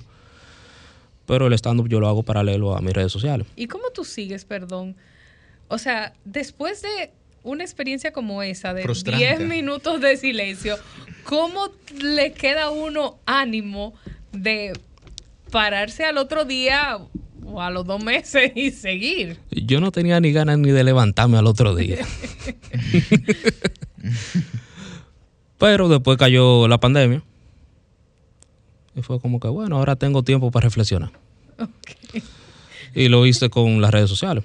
Las redes sociales me permitieron también pulirme, me permitieron sacar humor, me, me permitieron sacar situaciones. Y me permitieron encontrar la voz, como mi voz, como la comedia yo la hago así, muy diferente a lo que yo hacía antes de pandemia. Julio, eh, an- antes de, de que nos haga la, la- la participación que quería Yuri, un poquito de, de cómo pasaste de estudiar Derecho a meterte en el stand-up comedy y cómo decides la maestría que quieres hacer. Ah. Que no necesariamente tiene que ver con las artes escénicas. no necesariamente tiene que ver porque eh, yo hice stand-up, comencé a hacer stand-up mientras todavía era estudiante. Mi mamá me dijo, ven acá, ¿tú vas a dejar eso? No, no, no, yo no voy a dejarlo, yo simplemente voy a meter esto para A ver. hacerlo, para ver. Yo no, yo no quería ser profesional de la comedia, yo quería divertirme. Una forma extraña de divertirse, viendo cómo una gente te juzga por cinco minutos y que como que ame rey. Es un, es un poco duro, pero nada, uno es así. Y no, yo seguí estudiando, terminé mis estudios, pues, no he ejercido un día de mi vida, no he ejercido el derecho, pero me sirve para los conocimientos, era como que la carrera que más me permitía leer. O sea, yo quería estudiar historia, pero mis padres tenían miedo de que yo me muera de hambre. Entonces, como que, mira, mijo, no. O sea, Digo, el punto medio entre, entre el hambre Sí, como que, y el deseo. como de que yo quiero estudiar historia, yo quiero leer mucho, pero también quiero trabajar. Exacto, exacto. Y es por eso entonces que cómo tú analizas esos temas que tú colocas, por ejemplo. en las redes sociales. O sea, yo veo aquí, eh, para que la gente sepa, los barrios de Santo Domingo, historia de los barrios de Santo Domingo, eh, nombre de los municipios de RD, cómo Nombre de la calle. la historia de la Fórmula 1. Pero no es que la historia de la Fórmula 1 de que en 1985, eh, no, no, no, sino de una forma, eh, los rascacielos de Nueva York, Ah, eh, el tío genial. Bill, hablando sobre... El tío Bill Clinton, el tío Bill Clinton. O sea, apodo de los políticos dominicanos. Eh, que fue un tema muy bueno, por cierto. O sea, ¿cómo, cómo, cómo tú llegas a conocer de lo que se está tratando? Porque tú hablas ahí de cosas que tú no conoces y que tradicionalmente, eh, o que tú no viviste, mejor dicho, tradicionalmente se conocen partiendo de lo, que, de lo que vivieron. Una anécdota de Balaguer se conoce quien la vivió, no quien la leyó necesariamente. Mira, desde chiquito yo me rodeé, me encanta la historia de chiquito, yo soy fanático de eso. Pero hay, hay lugares con los que uno se codea que, que ni modo. Por ejemplo, mi mamá es fiscal y yo conozco la Rómulo Betancourt, la fiscalía de la Rómulo Betancourt como, como la palma de mi mano. Yo era, que- era como mi, mi playground mientras mi mamá trabajaba. Claro, había un trasfondo de mujeres agorpeadas gritando suelta a mi marido. Dios Padre. Pero eh, es lamentable, la violencia es un ciclo. Ahí yo aprendí de chiquito que la violencia es un ciclo. Y una especie de síndrome de Estocolmo. Pero yo me tenía que juntar con gente vieja. Y ahí conocí, por ejemplo, el colmado de los dos hermanitos. El colmado de los dos hermanitos está ahí Eran la... los tres hermanitos antes. sí. Eran. El que murió uno. Sí, eran dos, pero mu- mu- Ah, murió uno, Murió sí, uno. Entonces era eh, privada Colonel Feltz. Tú dices, wow, un colmado. Pero en ese colmado se juntaba gente. Tú decías, mierda. O sea, yo vi un sábado cualquiera, yo vi a don Franklin León bebiéndose una presidenta en bolo. ¿En serio? Sí. ¿En serio? Sí. En bolo, en bolo de Iba cuarto. así normal. O sea, Sí, él estaba claro. normal, tranquilo, llegó en bolo un sábado y dame una pre- obviamente una presidenta. Allá afuera. Allá afuera que le vi. Y ahí estaba el pico botella con su presidente. Y también se juntaba como el, el, eh, los, eh, los hijos de Laura Fernández iban ahí, mucha gente que vivió Abril 65, gente que vio cosas políticas, gente de la Embajada de Venezuela. Y la gente que se juntaba ahí en ese colmado bien, bien, bien discreto, tú decías, wow, es un público. Y ahí yo aprendí mucho. Y mi papá me puso a... Entonces mi papá me puso a leer también. Yo tenía la asignación en el colegio y la asignación de mi papá. Ay, mi madre. Tenía que leer lo que me ponía el colegio. Y tenía que poner lo que ponía mi papá. Mi papá hacía ensayo y error. ¿Qué libros le gustan a él? Él entendió que era novela histórica. Y ahí, por ahí, él iba a la biblioteca, buscaba libros, o lo compraba, me los regalaba. Era genial. Me interesaba más la lista que me daba mi papá que la que me daba el colegio. Claro. Y esa ha sido como que mi queja eterna. porque los colegios... Ah, porque él descubrió el algoritmo tuyo. Sí. Descubrió, tu- descubrió tu algoritmo y te, y te estaba mandando información de tu algoritmo. claro. Exactamente. Julio, pues, ah, no hay una, alguna, alguna manifestación de tu stand-up comedy, vamos a ver. Por favor. Bueno, mira. Balaguer Ciego sacó los poderes de superaudición. Él era como profesor X. Entonces, en la víspera de las elecciones del 94, doña Peggy Cabral dijo, mañana voy a amanecer con el presidente electo de la República Dominicana. A lo que Balaguer Ciego dijo, doña Peggy, ¿cómo lo vamos a hacer? Ay, ay, ay. ¿Yo voy para su casa o usted para la mía? Dios mío. Ay, mi madre. Ay, mi madre. Ay, mi madre. Danos, danos, danos, danos otro, danos otro. Dale otro con los muertos mejor. Con la, que ya, Ay. que ya eso, que eso no puede Lo hablar. van a cerrar Ay, eso. Sí, danos otro. Perdóname. danos. Adelante. Ese no. ah, bueno, mira. Por ejemplo, eh, este, este- esta, esta colonia, desde el, de 1492 hasta el 1800, era una colonia miserable. ¿Qué pasa? Que desde el 1600 al 1700, todos los criollos aquí se estaban yendo al virreinato de Nueva España. ¿Qué significa? Que hace 300 años que la vuelta es por México. O sea, eso no es nuevo. Eso no es nuevo. Ok. Muchas, muchas gracias. Pido perdón por el chiste de, de, ¿Eh? de Balaguer. No, no, no, no, no. No, y de Doña no, Peggy, no. sobre No, no, todo, la doña secretaria general doña del PRD. una persona que goza de nuestro afecto, respeto y admiración. Bueno, Bueno. eh, invitamos a seguir tu cuenta, te deja agua. Arroba te Eh, deja agua, sí. Y para que estén pendientes de tus próximos shows. Sí, Eh, sí, tengo show hoy. Ah, ¿A excelente. el stand-up. A las 7.30 en Comedy Club Unicentro. Bien, bien. Está en Unicentro. Ujú. Plaza. Y el tema para entrada ahí, ¿cómo es el asunto? Eh, se paga por Tix, la, La aplicación. la, la Sí. aplicación Tix.do y se compra y ahí tú Perfecto. Tú Y puedes allá llegar. también- Sí, allá también la, la venden. Bueno, ya saben que no, la, la temática va a estar un poco picante. Eh, Sí. Vayan mentalmente preparados. Y con gente que posiblemente usted conozca. También. claro, pero sí, sí. los- Es muy- los- es muy Los probable. políticos te lo conocen, o sabe, por lo menos, aunque sea una Claro, esquinita cogido. claro. Sea un saludo. Bueno, pues muchísimas gracias, Julio Valentín. Te agua. Síganlo, señores, que de verdad es eh, edificante ese contenido y, es entretenido, o sea, sobre todo, porque hay mucha gente que eh, quiere conocer la historia, quiere saber de historia, pero la historia contada de forma tan aburrida, de, forma tan sosa a veces, pues no le motiva muchas veces ni a los mayores ni a los jóvenes aprender sobre historia. Así que eh, motivamos a que sigan la cuenta de Te Deja Agua. Muchísimas gracias. Cristian. ¿Usted tiene alguna pregunta, don Cristian? No, yo quiero saber. eh, Yo tengo muchas, pero no. fi- no, fina- no, no, te- no. deje- tómese una licencia de pregunta, pero yo quiero saber cuánto Dale. habrá cobrado el barbero que le quitó el bigote a Danilo. Ay. Cambio fuera.